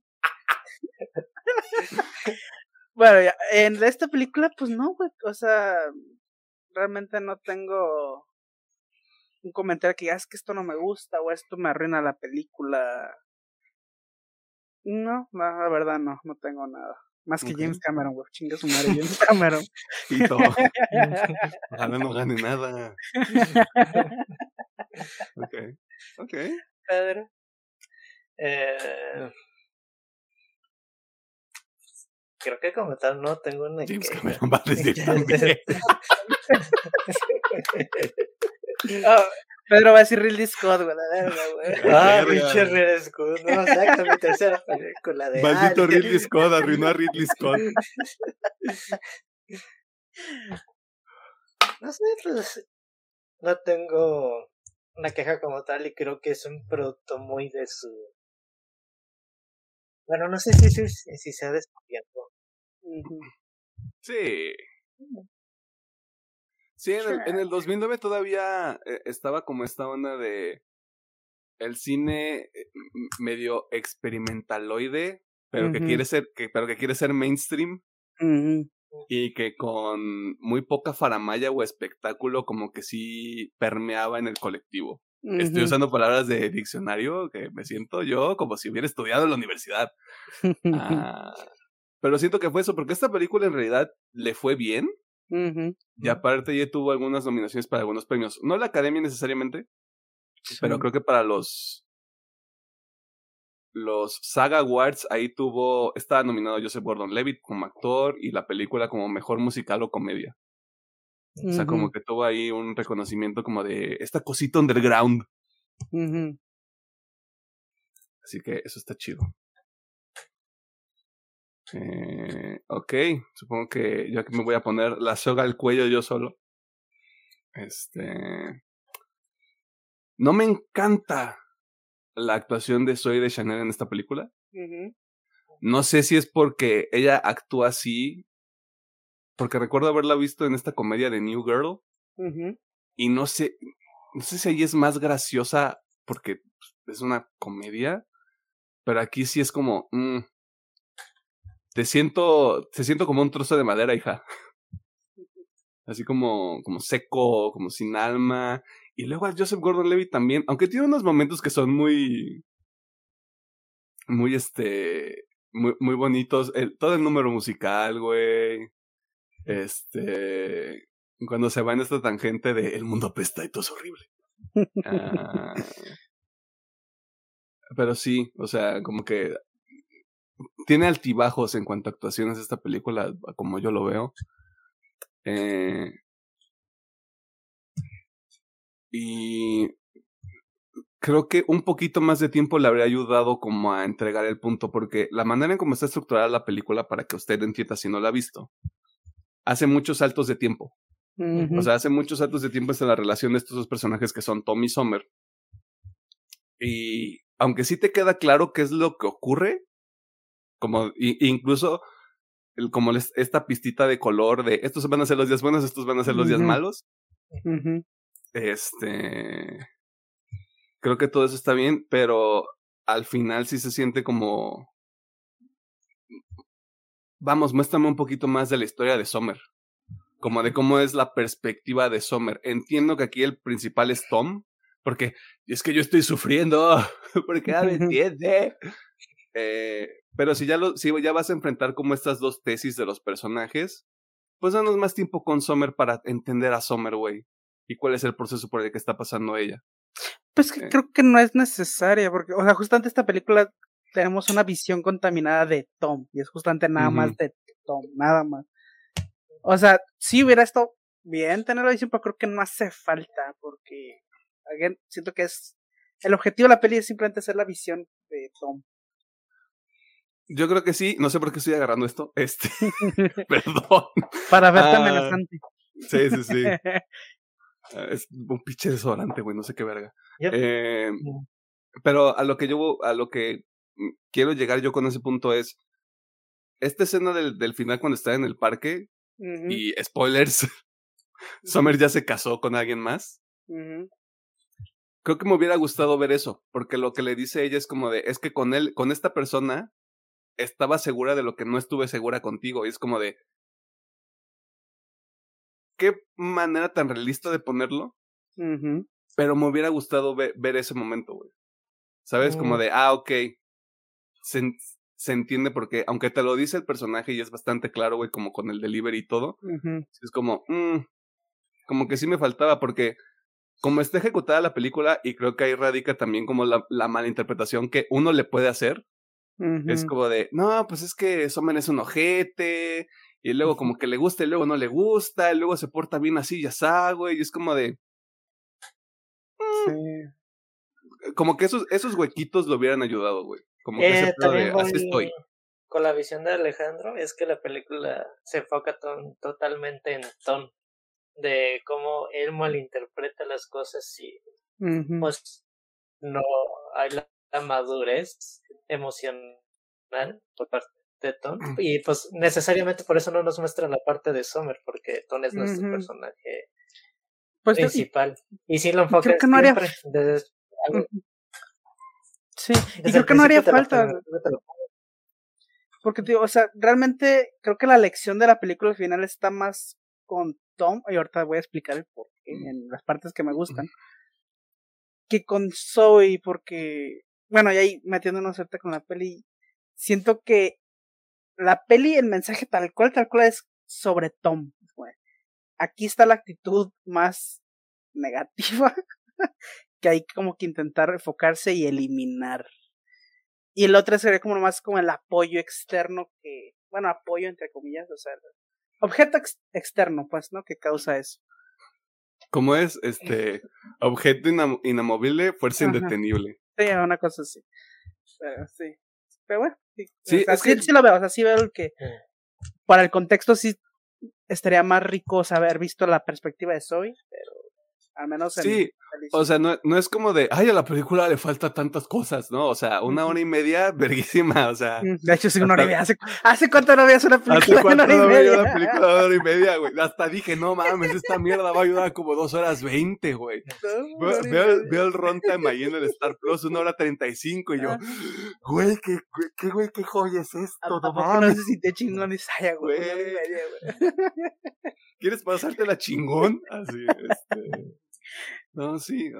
Vamos. No le hace falta, le podría ayudar. Sí, sí, sí, sí, Pero claro, o sea, desde, si la, desde la concepción de la película, pues tendría que ser hasta, hasta incluso un planteamiento un poco diferente. Este. Pero sí. O sea, yo, yo nada más veo esas cosas. Eh, todo lo demás. Bien. Good. ¿Qué les gusta de esta pinche película? Ok, yo... Mira, yo primero voy a empezar con una anécdota. Y es que yo, yo fui parte de esa eh, gente que malinterpretó muy cabrón esta película. Porque yo en sus tiempos. Güey, quien diga, quien, quien diga que no, quien diga que no, es un pinche mentiroso, mentirosa de mierda, güey. Sí, güey. O sea, yo al chile en ese tiempo yo estaba del lado de Tom, de no mames, pobrecito Tom, güey, pinche morra culera, güey. ¿Por qué, ¿Por qué le dio alas? Yo siempre decía eso, es que ella le dio alas, y su puta madre, este. Obviamente ya con el tiempo dices, nada, sí, Tom es el que estaba mal. Sí, sí, sí, güey. se, vale, se vale arrepentirse, ¿no? Este. y también de ahorita, también me atrevo a decirlo, este en esa época de la prepa y, secundaria ya tenía un crush muy cabrón con Soul the Channel. Ahorita ya no tanto porque ya casi no la veo en series ni películas. Pero en ese tiempo yo tenía. Desapareció y ojalá le esté yendo bien. Yo tenía un crush muy cabrón con esa, con esa morra. Mm. Este, pero bueno, ya centrándonos en la peli, a mí me gusta mucho la forma en que está contada la película. Se me hizo muy interesante cómo Obviamente ya sabemos qué es lo que va a pasar porque incluso desde que empieza la peli te deja muy claro, esta no es una historia de amor. Incluso creo que las primeras escenas son de los últimos días. Ajá. Es la mitad de los días cuando... Eh, ya. Cuando, relación de amigos ya... Sí. Pero me gusta cómo estamos brincando entre cosas que pasaron donde te están dando el inicio de cómo empezó la relación y cómo terminó y luego ya te está dando el contexto de lo que está en medio, ¿no? Eh, me gusta mucho esa forma de contar la película porque se me hizo muy dinámica, como, ah, vamos para allá, ya vamos para acá. Digo, puedo entender que a lo mejor la gente se, se haga bolas de, que primero allá y luego acá, ¿qué pasó primero? Ya me, ya me pendejé. Bueno, o a mí me gustó, me gustó mucho esa, ese dinamismo. A mí la música me encanta. Siento que pega, güey. Pega justo en lo, en que quiere transmitir cada escena. Que me encanta. Y pues yéndome allá a la película y a la trama, personajes y todo ese pedo, yo, yo creo que desde el principio dejan bien claro las dos posiciones de que, ok, tenemos, de hecho incluso por eso hacen ese hincapié en contarte el cómo eran sus padres, cómo eran ellos de niños y qué fue lo que los formó. Porque sí, tiene mucho que ver dentro de la película el, el cómo son ellos y de dónde viene esa personalidad obviamente tomas este tipo de, ay, es que el amor existe, ¿no? O sea, el, tipo, yo lo, yo lo denomino chico Disney, que pues creció con esas películas Disney donde pues todo es romance, todo termina bonito, este, en donde, ay, se miraron por primera vez y se enamoraron, güey, ya vivieron felices para siempre, ¿no? Eso es como lo yo, yo visualicé a Tom. Y Zoe, pues al pasar en un divorcio donde parece ser que fue bastante doloroso para ella, pues queda medio dolida y medio con esos... ¿Cómo se puede decir? Aftermaths consecuencias, perdón, este... Traumas, se les llama traumas, güey. Sí, esas consecuencias de ese pedo y pues crea este muro emocional donde no deja que nadie pase, ¿no? Y pues ya, tenemos estos dos personajes, probablemente completamente opuestos, eh, y pues intentan crear una relación. Eh. Yo creo que ahí es donde empieza ese, donde empieza el pedo, ¿no? Donde hay que reconocer que las dos personas están rotas, al, al, final de cuentas. Pero, a lo mejor me voy a echar a varios encima, pero... Espérate. Tom, familiar. Tom siento que es de esas personas súper tóxicas que no acepta, no está abierto al cambio. Porque al menos, como yo interpreto Soy, bueno, esta Summer, es que su personaje realmente intenta hacer un cambio en su personalidad, permite que este güey entre en su mundo, este, y cuando hay cosas que no le parecen a ella y este güey se pone todo intenso, ella es la que procura como seguir eh, o mantener la relación acoplándose al modo de Tom, la cosa que no está bien porque los dos deberían este pues intentar llevar la relación y siento que soy la que más huevos le echa al final del día. Y cuando ve que su esfuerzo no se ve recompensado, dice, pues sabes que no, o sea, contigo pues no, no lo veo. Eh, así que por eso digo que no siento que haga tanta falta la vista de Zoe, porque, o sea, lo poquito que nos muestran, creo que es más que suficiente, o sea, realmente muestran de que ella cuando lo lleva a su, a su apartamento dice, aquí está rompiendo la pared está dejando que él entre y vea su parte más vulnerable. Y luego este güey se pone pendejo de, ah, es que si somos pareja y si no chingas a tu madre. y aún así, digo, ella es la que tiene los, bueno, los ovarios de ir y, no sabes que yo la cagué. Este, vamos a seguirle, ¿no? Y el vato no, como que no le entra el 20 y sigue en su, pues en su macho, en su terquedad. Y pues es cuando ella dice, no, pues es que aquí no es, güey. Pero es que eh, justamente es, esa es una escena bien interesante, güey, porque qué bonito, o sea, ay, qué bonito, fue, fue por él en la lluvia y no sé qué y no sé cuánto, pero es que yo me equivoqué, yo como de... Los dos están mal, hija, o sí, sea. exactamente, güey. O sea, los dos estuvieron mal. Pero de este güey no se ve ningún indicio de, ah, sí, es que yo también la cagué, ¿no? No, es que él está en su macho, es que tú eres el que está mal porque tú no me diste información clara, no me diste, no, o sea. Te lo, güey, te lo deletraron desde el principio. Sí, güey. Pero es que el vato sigue con esa idea de que es que todo tiene que ser bonito. Entonces, o sea, tiene esta visión contaminada de, de las relaciones. todo tiene que ser bonito y perfecto. y al menos en Tom sí es como de, es que todo tiene que funcionar como yo quiero. y tío, estoy, al menos en, con esas escenas a mí sí me deja claro que ella lo intentó vio que no hubo respuesta y dijo, ¿sabes qué? Pues a la verga. Aquí no es, güey. O sea, lo intentas, no por el personaje de Summer, pero lo intentas, pero no lo intentas. Mm, ¿cómo, ¿Cómo lo digo sin sonar horrible? ¿Por qué lo intentas, güey? Porque ya. Ok. Continúa, continúa. a, lo que, a lo que voy con el por qué lo intentas es Partamos desde la idea de que solo Tom está mal. O sea, los dos están mal. ajá, no estoy, diciendo, no estoy diciendo así como de. Summer, todo bien, amiga, empodérate, o sea, padrísimo todo. Eh, partamos desde la idea que Tom está mal, que Tom está mal, porque la película también te lo deletrea desde el principio. Tom se quedó con esta idea de que el, el amor es Disney. Y no hay otro tipo de amor. Y el amor así funciona. Y el amor este, se termina cuando alguien se muere. o sea, medio enfermo el pedo. Ah, ¿por, qué, ¿Por qué Sommer, si tiene, si tiene estas dudas, se esforzaría en algo? El pedo ya se fue porque está harto esto.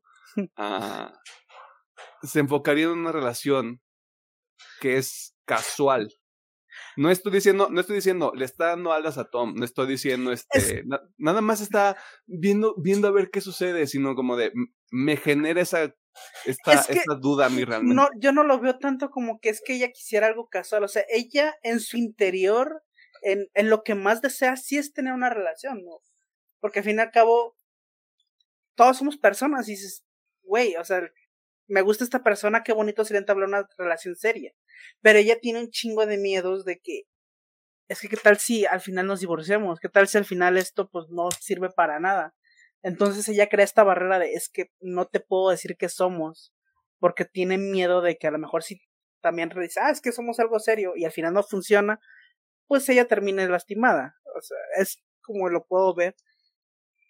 Pero aquí yo sí creo, o sea, desde, justo antes de la parte ahí de, de la lluvia, y del, donde va a reconciliarse, que ella realmente sí quiere algo con Tom, ¿no? Si hay un lazo muy fuerte con Tom. Y por eso ella como que intenta cambiar, ¿no? No digo que cambie, ay, es que ya es una comparación, no, o sea, intenta. No, pero hace el esfuerzo, güey. O sea, como hemos dicho, Hace el esfuerzo, antes, güey. El esfuerzo es lo importante, güey. O sea, para mucha gente este, este pedo de es que voy a cambiar, güey. Son procesos. Es proceso, o sea, y aquí justamente lo veo, o sea, ella no, no cambia su personalidad completamente, simplemente es como, ok, voy a reconocer que a lo mejor yo estuve mal. que sí, obviamente repetimos, los dos estuvieron mal, pero al no ver respuesta de Tom, pues... Le voy a echar ganas, güey. Le voy a echar ganas, güey. O sea, voy a poner de mi parte, güey. ¿Quién quita y este morro también se pone las pilas? Exactamente, güey. ¿Quién quita y él también dice, ok, pues vamos a hacerlo bien, ¿no? Y pues no. Y es por eso que a mí me queda muy claro que ella fue la que intentó y pues, este güey quedó encerrado en su, pues en su burbujita. Este. Pero bueno, centrándonos ya en el prota, me gusta este arco que tiene él donde, pues, entiende un poquito más cómo es el mundo allá afuera. donde obviamente las relaciones no son fáciles, no son de, ay, la vi en el parque, nos enamoramos y vivimos felices para siempre, ¿no? O sea, Eso no pasa, güey. Es una constante evolución, es un constante choque de personalidades que pues hay que malabarear en ese camino. Y aparte, pues, no sé, siento que como lo dejaron bien planteado desde el principio, pues no hay de otra más que aguantar, güey. este, y para eso, pues ahí están las relaciones abiertas, pero bueno, ya es otro tema. Eso ya es, eso es posmodernismo, güey. Sí, sí, sí, sí. Creo que en esa época no estaba tan de moda. Sí, en esa, época la gente era swinger de closet, güey. Ajá, sí, de hecho. Y ahorita ya es como, no, es que ya son swingers poliamorosos, de este, relación abierta, no sé qué, yo así como de se están pegando el chancro entre ustedes, qué padre. ya sé. Pero bueno, es. Cada quien, ¿no? El personaje de Tom me gusta mucho con todo y todo, porque tiene muchas lecciones atrás de él. ¿no? Obviamente, el no ver toda la vida de color de rosa, el no depender emocionalmente de una persona. Porque vemos como cuando está con Zoe, pues básicamente toda su vida es color de rosa y todo es bonito y su trabajo le va bien. Pero nomás se pelean y toda su vida se va al, al desagüe, ¿no? O sea, su trabajo le va mal, le va mal con sus amigos, o sea, nada, le va de la verga. Y de hecho creo que mucho de Tom no lo dice desde el principio de es que él podría ser un buen arquitecto, pero se está conformando en lo que tiene y no se atreve a salirse de su zona de confort. Por eso siento que el cambio de Tom se ve hasta el final, donde al final dice, reconoce que pues Tal vez no esté mal, porque no, no lo dice tal cual la película, pero sí reconoce que puede cambiar. Y dice, ¿sabes qué? Pues chinga su madre, vamos a renunciar a esta madre, güey. Vamos a dedicarnos a lo que realmente me gusta, güey. Y sale de su zona de confort. Y es donde conoce esta auto que se va a hacer una mamada el nombre, pero bueno. Este güey, hasta, hasta la pinche película se le hace una mamada, güey. Te voltea a ver a la pinche cámara el cabrón, no sé. No digas mamada. ¿Quién falta? ¿Winter y Spring? Güey, o sea, me estás, diciendo que vamos a tener el universo cinematográfico de 500 días con ella, güey. Ah, huevo. Y todo es culpa de James Cameron. Así es. Pero, o sea, por eso me gusta mucho el personaje. O sea, se ve que hay un mensaje muy bonito. Y que obviamente es difícil de captar cuando no tienes esta, esta eh, esta madurez, porque yo no la capté, yo, yo me considero culpable. Yo estaba del lado de Tom y yo le defendía capa y espada en esos años y ahorita sigo nada, así el chile. O sea, los dos están rotos, los dos son personas que necesitan mucha construcción, pero ahorita sí me voy más con el personaje de Sommer porque, güey, ella lo intentó, güey. No encontró respuesta e hizo lo que debía, salirse de ahí. Sí, o sea, tienes un punto válido en que lo intentó, Pero hay un punto que a mí me sigue llamando la atención, Que es... Háblense. Ah, que, sí, es que viene de lo Háblense, mismo, güey. güey. O sea, no hay una comunicación asertiva entre ellos dos, güey. Porque no lo establecen desde el principio. O sea, Soy es la que sí comunica las cosas y este güey nomás dice, sí, sí, sí, a huevo, está bien, Está bien. está bien, güey. Y ya cuando este güey las comunica, esta Zoe, obviamente algo que sí tiene muy mal es que ella evita mucho el conflicto, obviamente por todo el bagaje que tiene con el divorcio de sus padres. Y pues evita mucho el conflicto y también muchos de que, ah, sí, sí, está bien. Sí, está bien. O simplemente te da el avión, güey. obviamente es falta de comunicación asertiva en ese pedo. Es que, vamos, o sea, de nuevo, yo parto de la tesis de los dos están mal. Sí, sí. Eh, y no sé, güey, o sea, se está viendo desde los ojos de la actualidad también, lo cual está mal, chingada madre, se movió el micrófono. Este. Pero sí, los, do- los dos son así como de. mm, ¿Por qué? ¿Por qué son así? Claro, o sea, está, está establecido y todo, güey, pero pues. Vamos, la que está tomando muchos riesgos es Homer, güey. O sea, ya termina de tomar el riesgo chido, güey. Y dile, ¿sabes qué? Este es el pedo, güey. Me caes mal. Pero o sea, Pinche falta tibio, de la güey. comunicación y ella con miedo de salir lastimada, de que mejor decirle sí, al final que no. Es muchas madres que obviamente tienen que trabajar. Pero también lo veo como un, un trampolín, o sea, que esa relación que tuvieron fue la necesaria para poder desarrollarse. Bueno, terminar de desarrollar su, su visión. No, su personalidad más que otra Sí, cosa. lo digo por no. y, y así poder encontrar la persona correcta, que por ejemplo Zoe pues lo, lo se casó y este güey pues esperemos que Autumn sea la buena y no tengamos Winter y Oye, primavera. Ahí, ahí viene la secuela, güey. Chingo a mi madre si no. Este. Pero creo que incluso esa, esa parte de la, de las. ¿Cómo es? Como de la persona correcta o la persona indicada, güey. Creo que incluso la película se ríe un poco de eso. Sí. Porque me voy a adelantar un poquito, pero esta película, los dos personajes empiezan en diferentes puntos y llegan al punto, pero en medio de todo eso se separan. O sea, lo- los roles cambian, pues, de alguna manera. Yep. Y yo creo que el punto, el punto de la película no es tanto como de tomar un, un lado o el otro, No. sino el punto medio es ni todo es horrible, ni todo tiene, ni todo va a ser este un pinche número, un, pinche número musical en una fuente, güey, donde todos bailen y sale un pájaro animado en tu pinche mano, güey. que eso está bonito, güey, porque es como así es, o sea, no no todos los días este te vas a despertar viendo flores en las paredes, güey, y si estás viendo flores en las paredes, consulta a tu médico. O Eh, comparte. O comparte también, o sea, cada quien hace lo que quiere con lo que puede. Eh, pero sí, yo me voy más por eso, güey. O sea, como de los dos son personas horribles. Sí, o sea, las dos. güey. lo- los dos, los dos pasan de un extremo al otro, güey, durante la, durante la pinche película, güey. Pero no les gusta estar en medio, güey. ¿Quién sabe Sí. por qué? Pues porque no están cómodos. Pero yo, yo creo que, o sea, para terminar lo mío, sería de la película un mensaje es, sal de tu zona de confort, aunque sea arriesgado. Pero también si ves que pues no hay respuesta, la mejor salida es, la mejor opción es la salida, ¿no? Esa es que aquí no, bye, este. Y pues si ven alguna actitud reflejada, pues creo que sí es buen momento de decir, ok, a lo mejor necesito más comunicación asertiva.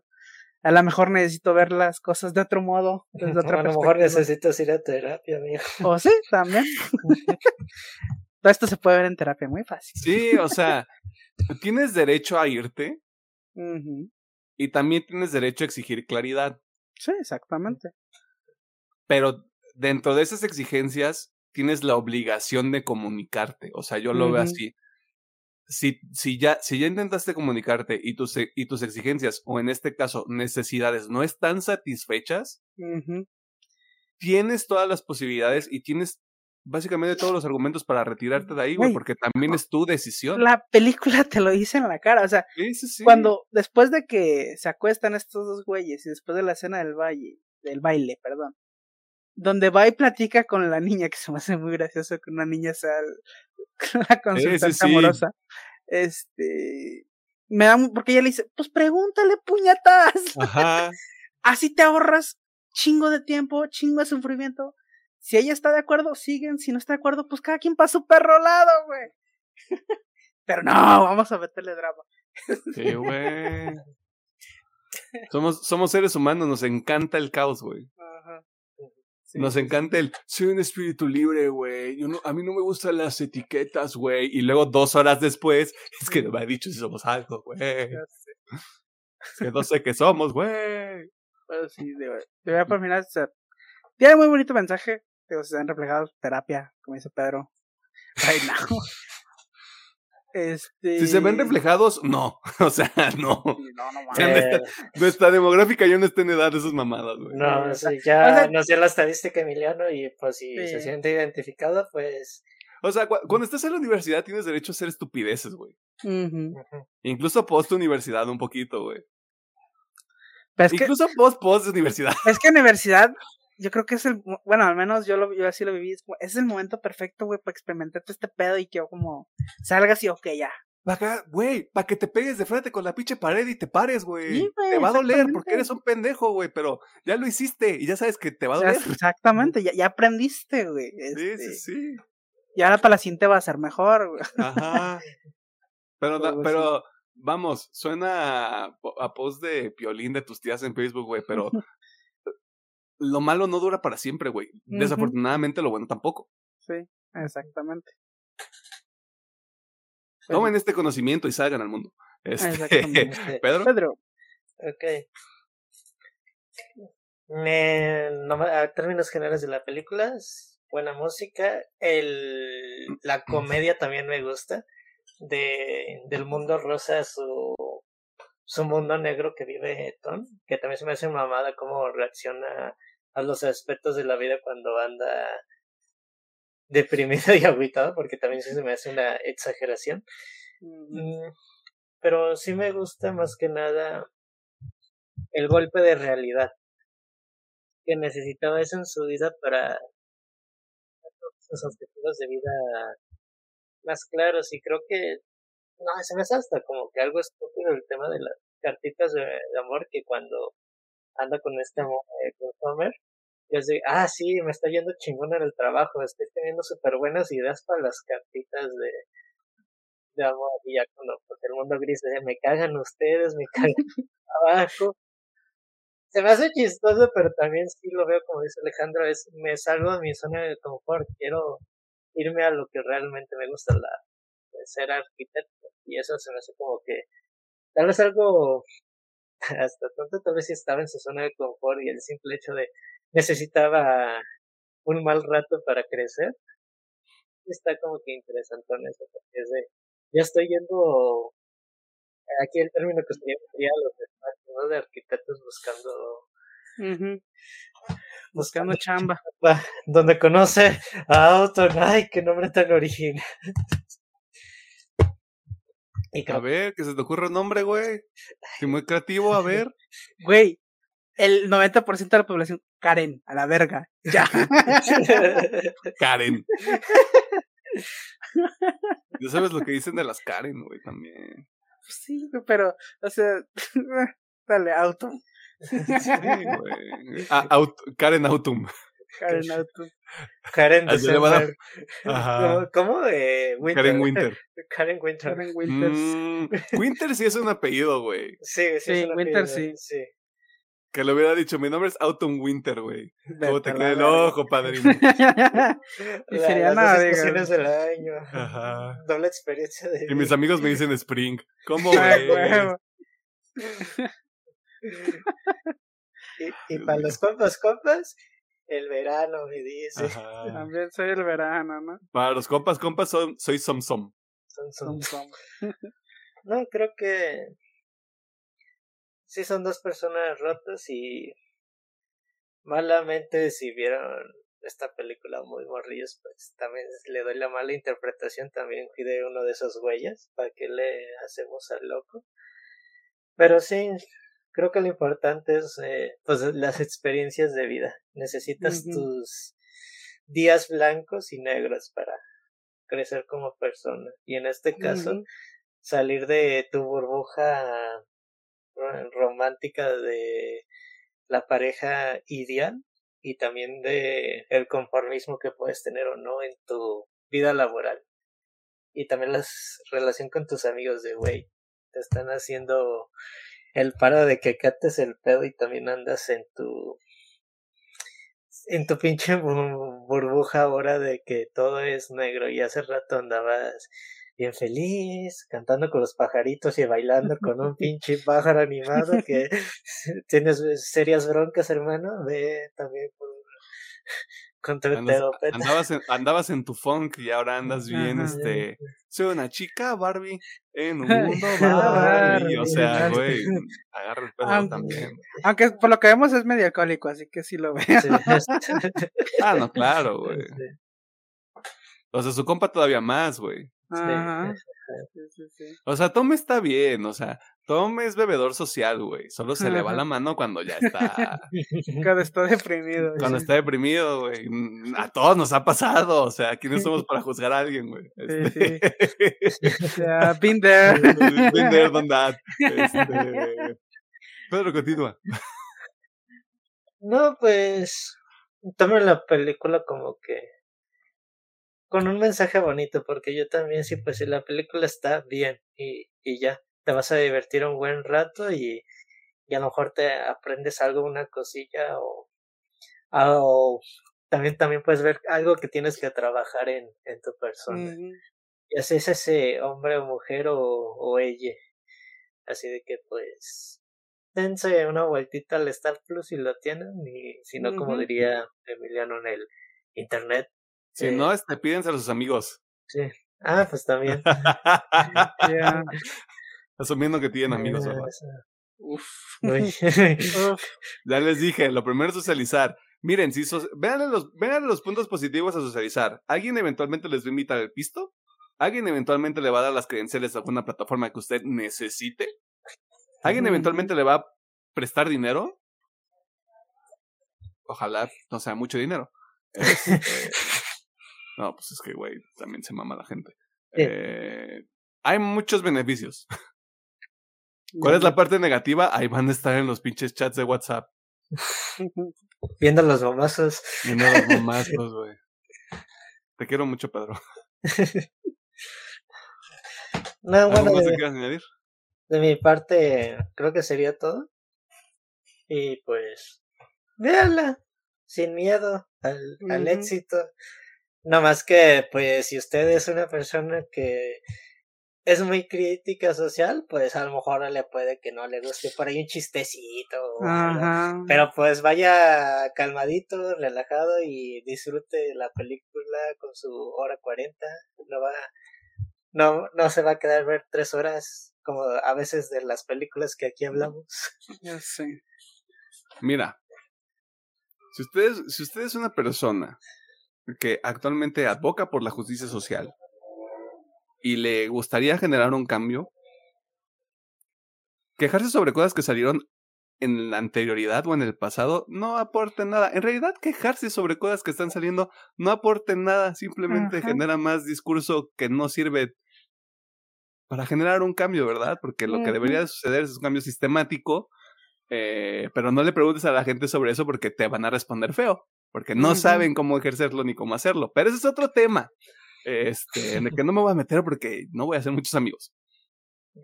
Que chinguen a su madre Tommy Sommer, que chinga a su madre James Cameron, que chinga a su madre Ridley Scott. Este, no, o sea, a, lo que voy es... Qué padre que Sommer sea el personaje que toma los riesgos, ¿no? Y te lo dicen desde el principio. Y toma, y toma un riesgo con Tom. Tal vez es un riesgo calculado, pero toma un riesgo al final de cuentas, porque es justamente después de que van al karaoke, este, y que el, amigo todo ebrio le dice, oye, güey, le gustas.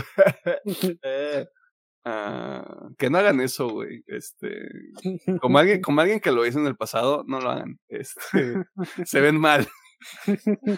se ven mal y quedan mal. Este, historia 100% real.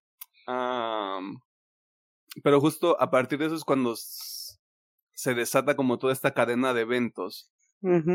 Y justo después como de algunas interacciones que para Tom es así como de, ay, güey, qué padre está todo esto, qué padre es la vida, ¿no? este... Vamos, Summer le suelta el, güey, llévatela tranqui, somos jóvenes, aquí somos chavos, estamos en una ciudad vergas, que según yo está en Nueva York y no, resulta que está en Los Ángeles. Este... No sé, por, no sé por qué pensé eso. Ah como que el, vamos, el approach de Summer me parece muy adecuado para la edad que creo que tienen los personajes, porque no me gustaría pensar que tienen como treinta y tantos. Ya sé. Me gustaría pensar que tienen como medios altos. Ah, por eso digo, güey, o sea, el approach está bien. Vamos, para mucha gente que quiera decir, no, es que Summer sigue siendo una culera, que no sé qué, porque no sé cuánto, no. Porque, de nuevo, ella puso las reglas desde el principio. Ella le dijo, así es como, así es el, en este cuadradito de arena, aquí jugamos, güey. y no te me pongas, güey. Este. Y eso es lo que está, eso es lo que está bien, güey. Y si, y si el problema de alguna manera es Tom, pero vamos, Tom también ya viene tocado de, es que el amor es, una magia, es una simple fantasía. Este, que de nuevo eso también, eso también está mal. Y no nada más porque sea un hombre, sino tanto hombres como mujeres tienen esta concepción, que no les voy a decir que es errónea, pero que pues les va a lastimar eventualmente. O sea, no es errónea, pero tomársela demasiado literal es donde ya está un poquito mal. Es que es eso, güey. O sea, y lo, y lo hemos dicho con otras cosas.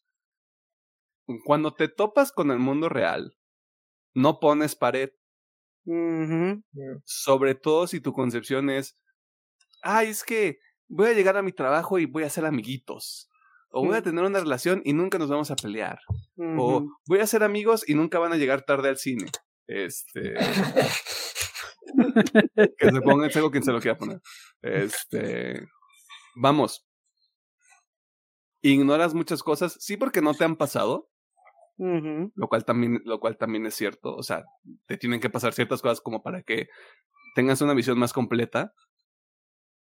Pero sí entrar desde, desde el inicio como de y todo va a estar bien y vamos a, a este a caminar por la playa hacia el amanecer y todos nuestros problemas se van a solucionar a través del amor es como de mmm, hermana, hermano, hermane, así no funciona. Así no es el mundo. Así no, así no es como son las cosas. Este. Por eso digo, pues sí véanla para que no les cambia la vida, güey, pero les da, les da otra perspectiva y eso es más valioso todavía. No te, no te tiene que este sacudir completamente como, como para que empieces a reflexionar un poco más. Dicho todo eso, sí, que chingan su madre Tommy Sommer, güey. Los dos valen verga. Este. Y ojalá a Sommer le vaya bien.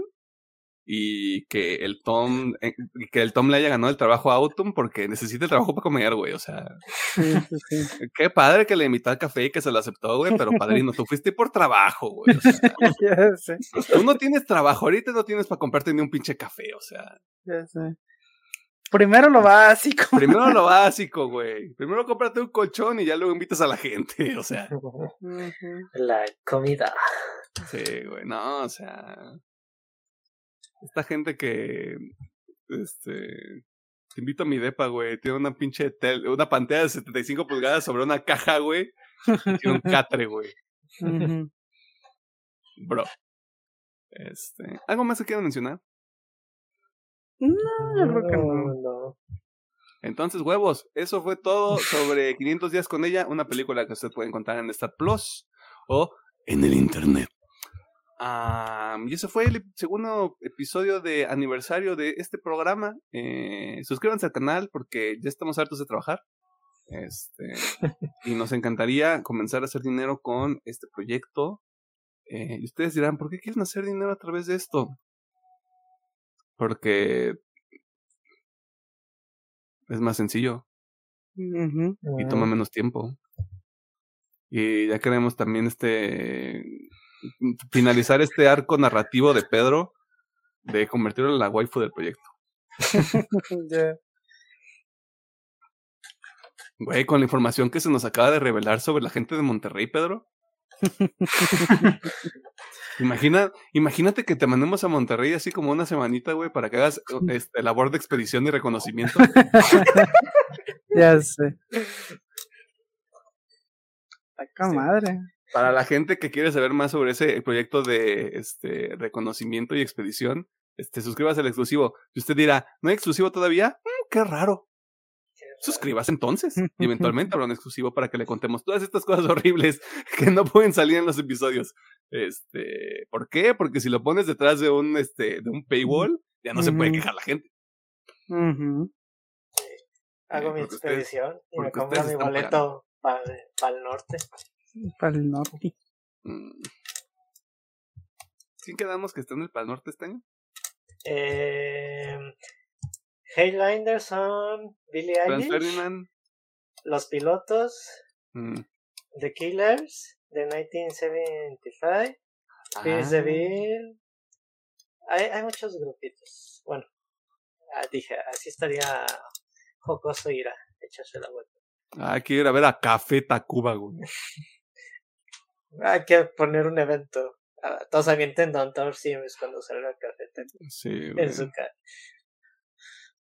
Güey, o sea, está vergas que esté Wisin y Yandel y después Panteón Rococo, güey. Creo que Alejandro. Ah, no, ya se destrabó. Ya, ahí está. Ya, ya está. Alejandro le vale verga el Pal Norte, güey. No lo culpo, está medio. Está lejos. Los festivales, si no vas con la actitud correcta, está a la verga. Así que. Recomendaciones. Lego.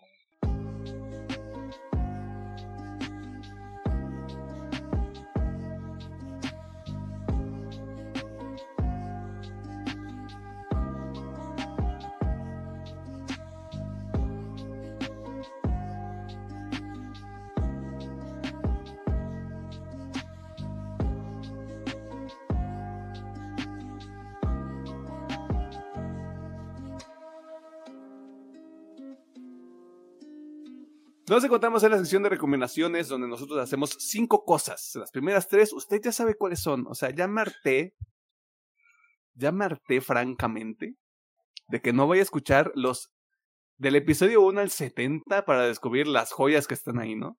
Ah, la cuarta cosa que nosotros hacemos es recomendarle que vea 500 días con ella, una película que en México está en Star Plus me gustaría pensar que en el resto de Latinoamérica también es el caso, y si no, pues ahí está el Internet.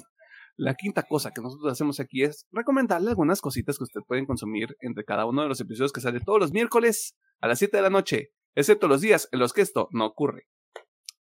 ¿Tenemos algo que recomendar? Mm, yo por mi parte solamente tengo una rolita que es de Bale of Maya. La rola se llama Redford. Mm. Y sí, está buena está padre, está padre. De hecho, creo que la semana pasada te recomendé a Bailo Maya. Ahí está, continuación. Eh, esta single va a ser parte de su nuevo álbum llamado I'm Other o Mother, como ustedes le quieran decir.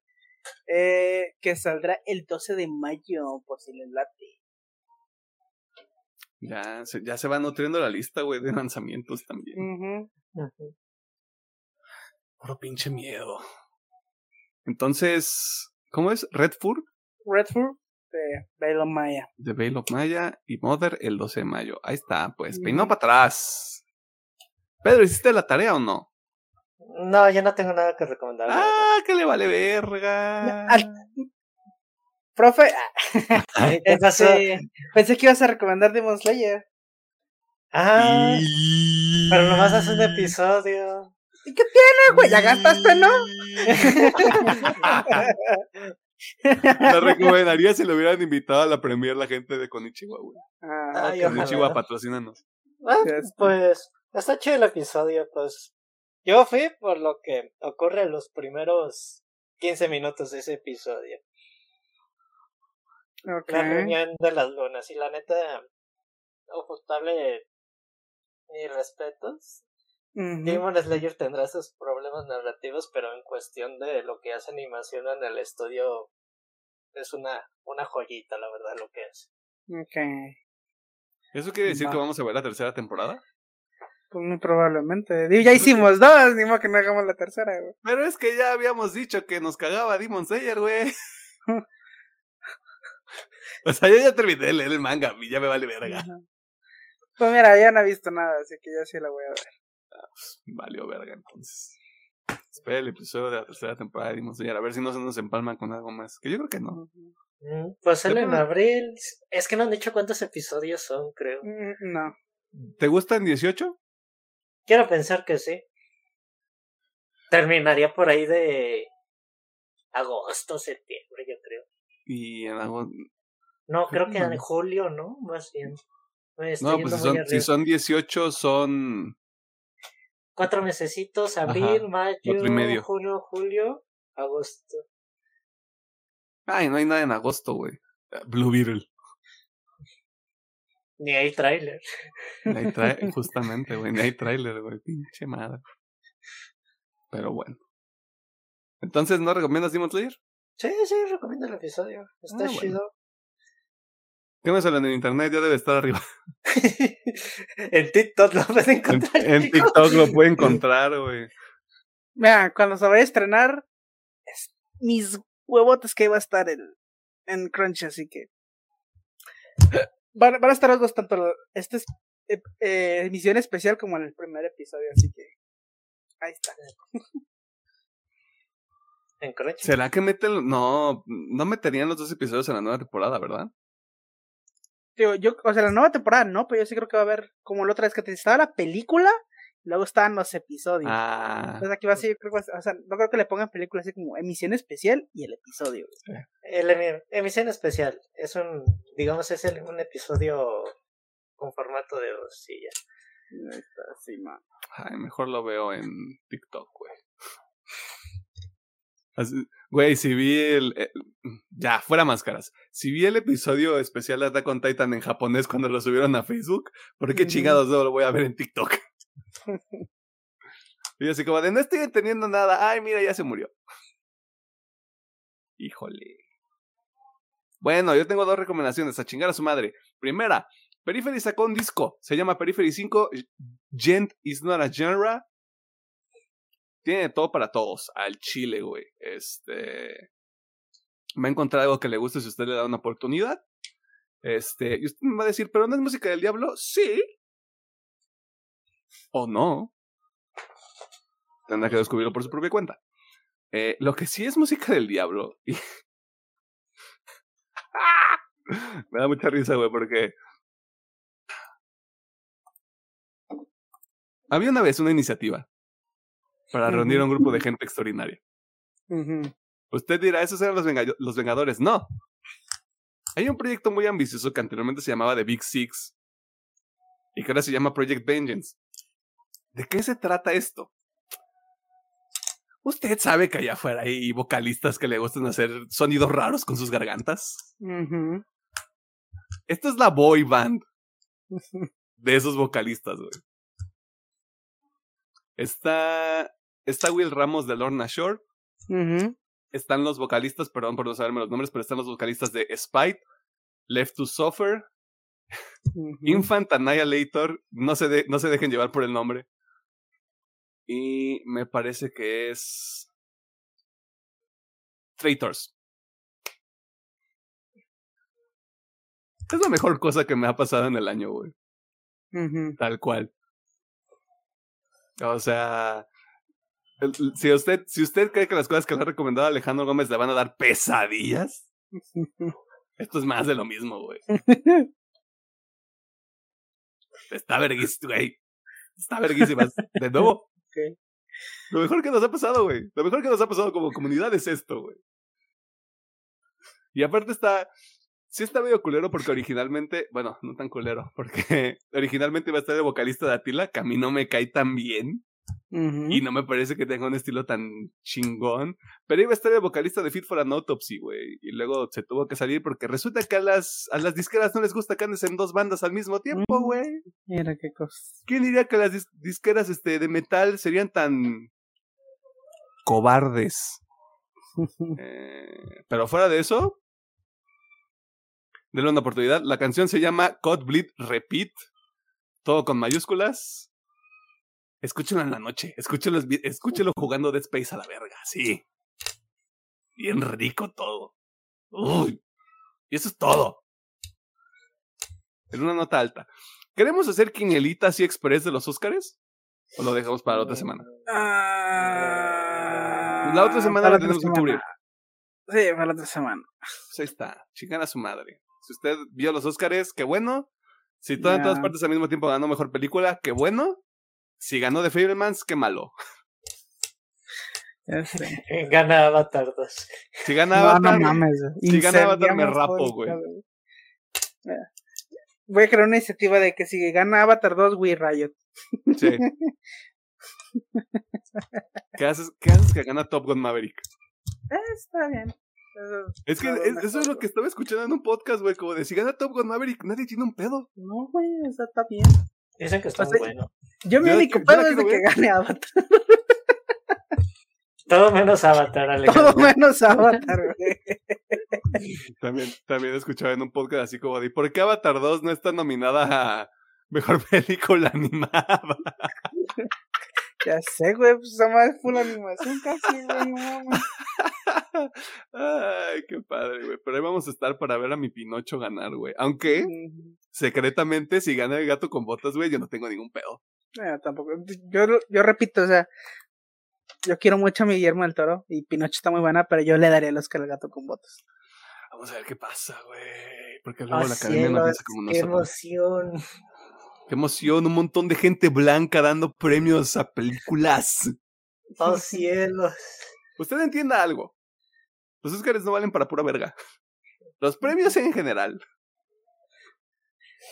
Simplemente son un buen indicador de lo que más llamó la atención este el año pasado y ya. Es- Todavía quiero ver Triangle of Sadness, por ejemplo. Joder, muchachos. Al estrellato se dio. O sea, yo, yo quiero ver The Fablemans. The Fablemans pues, dicen que está muy bonita. pero pues no, no hubo chance, ¿verdad? Está en la página que te pasé. Ah, ah pues ahí. No, no para que lo veas Pues, ahorita. Sí, sino- no, y después ya. Está con calmita. Y si no, de todas maneras la van a poner en el cine, güey. Sí. Si gana algo. Porque ahorita dicen que gana mejor película, gana mejor director. Mm. Mm. Yo se la daría a mejor director. Para que ya digan, ya le dimos su Oscar al señor Spielberg, Spielberg, sí. ya se puede retirar, aunque ya tiene un contrato con Netflix. Es que hay esferas oscuras del internet, güey, que dicen que mejor película y mejor director se lo llevan los Daniels. Ojalá. O sea, dicen que van a hacer el double whammy, güey, pero también está la combinación de o gana algo Steven Spielberg y ganan los Daniels como mejor director, Ujú. O gana mejor película todo en todas partes y mejor director se lo gana Steven Spielberg. El Me chismecito dice que el señor Spielberg conoce a varias gente del comité y siempre le pasan los resultados antes de tiempo. Sí, Steven Spielberg está conectado, güey. Mira, si Steven Spielberg está en la premiación es porque se va a llevar algo. Si no, es porque Sí, no sí, van sí. a dar ni sí, sí. Eso puede ser porque Steven Spielberg está como productor también de, de The Fablemans. Por eso también puede ganar ahí un Oscar, güey. Aparte, vamos a ver, me emociona mucho la de actriz de reparto, güey. Ujú. Imagínate, ¿Qué actriz, imagínate que lo gana Angela Bassett, güey. Estaría bien, güey. Estaría Sí, pero- chido, sí, sí, estaría verguísima, güey. Pero imagínate. pero la que a mí me interesa mucho es esa actriz, güey. No Actriz, sé, no, sí, güey. O sea, Kate Blanchett. Eh, Michelle pues, Yeoh, güey. Michelle Yeoh, no sé, está complicada. Va a estar vergas, güey. Va a estar. Bueno, también mejor actor, güey. A ver si Mm. sí gana el Brendan. Ojalá. ¿verdad? pues vamos a ver qué onda. Ya el, el otro, el, el del, del, del, miércoles que salió el episodio, al que sigue, usted se va a enterar. Aunque usted ya sepa. Sí. sí. de hecho. ¿Por qué? Porque vamos a editorializar como su puta madre. Ingeniero. Muchas gracias por vernos, por escucharnos y por todas sus interacciones. Se les agradece bastante. Que tengan una bonita semana. Ya si estudian, si trabajan o si no hacen nada. Nosotros la agradecemos porque ya van dos pinches años, güey, la verga, güey. Este, pero pues ah, está chido. Este, esperemos Suscríbase. Suscríbase. va para arriba. Va para arriba. Suscríbase, dale seguir al programa donde sea que lo esté escuchando. De nuevo, denme dinero. Denme. Denme dinero. denme. Sí, sí, sí. Den, dennos este, dinero hay chingo de contenido como para que no se aburra. Este, igual nosotros pues regresamos la siguiente semana con un nuevo episodio. A este punto, Ajá. Tienen dos años de contenido, güey. Dos putos años de contenido, güey. Es un si escuchan, vergo. Si escuchan, si escuchan un episodio a la semana, que no creo porque como es la gente en el internet consume contenido a lo salvaje. Uh Pon tú que escuchan, pon tú que escuchan tres episodios al día, en un día. Tienen contenido por un mes, güey. Sí. Es bastante, así que, pero bueno, muchas gracias. Eh, está, chido. Ven el episodio de Aliens. Vean el episodio de Aliens.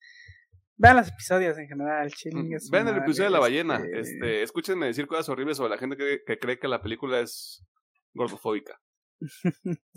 bueno, muchas gracias por todo el apoyo. Nosotros nos vamos y regresamos la siguiente semana con un nuevo episodio. Ya, ya son cositas nuevas, ¿no? A partir de la próxima semana. Sí, ah, sí, sí, sí, sí. Está pendiente. Bye, Bacon Ride.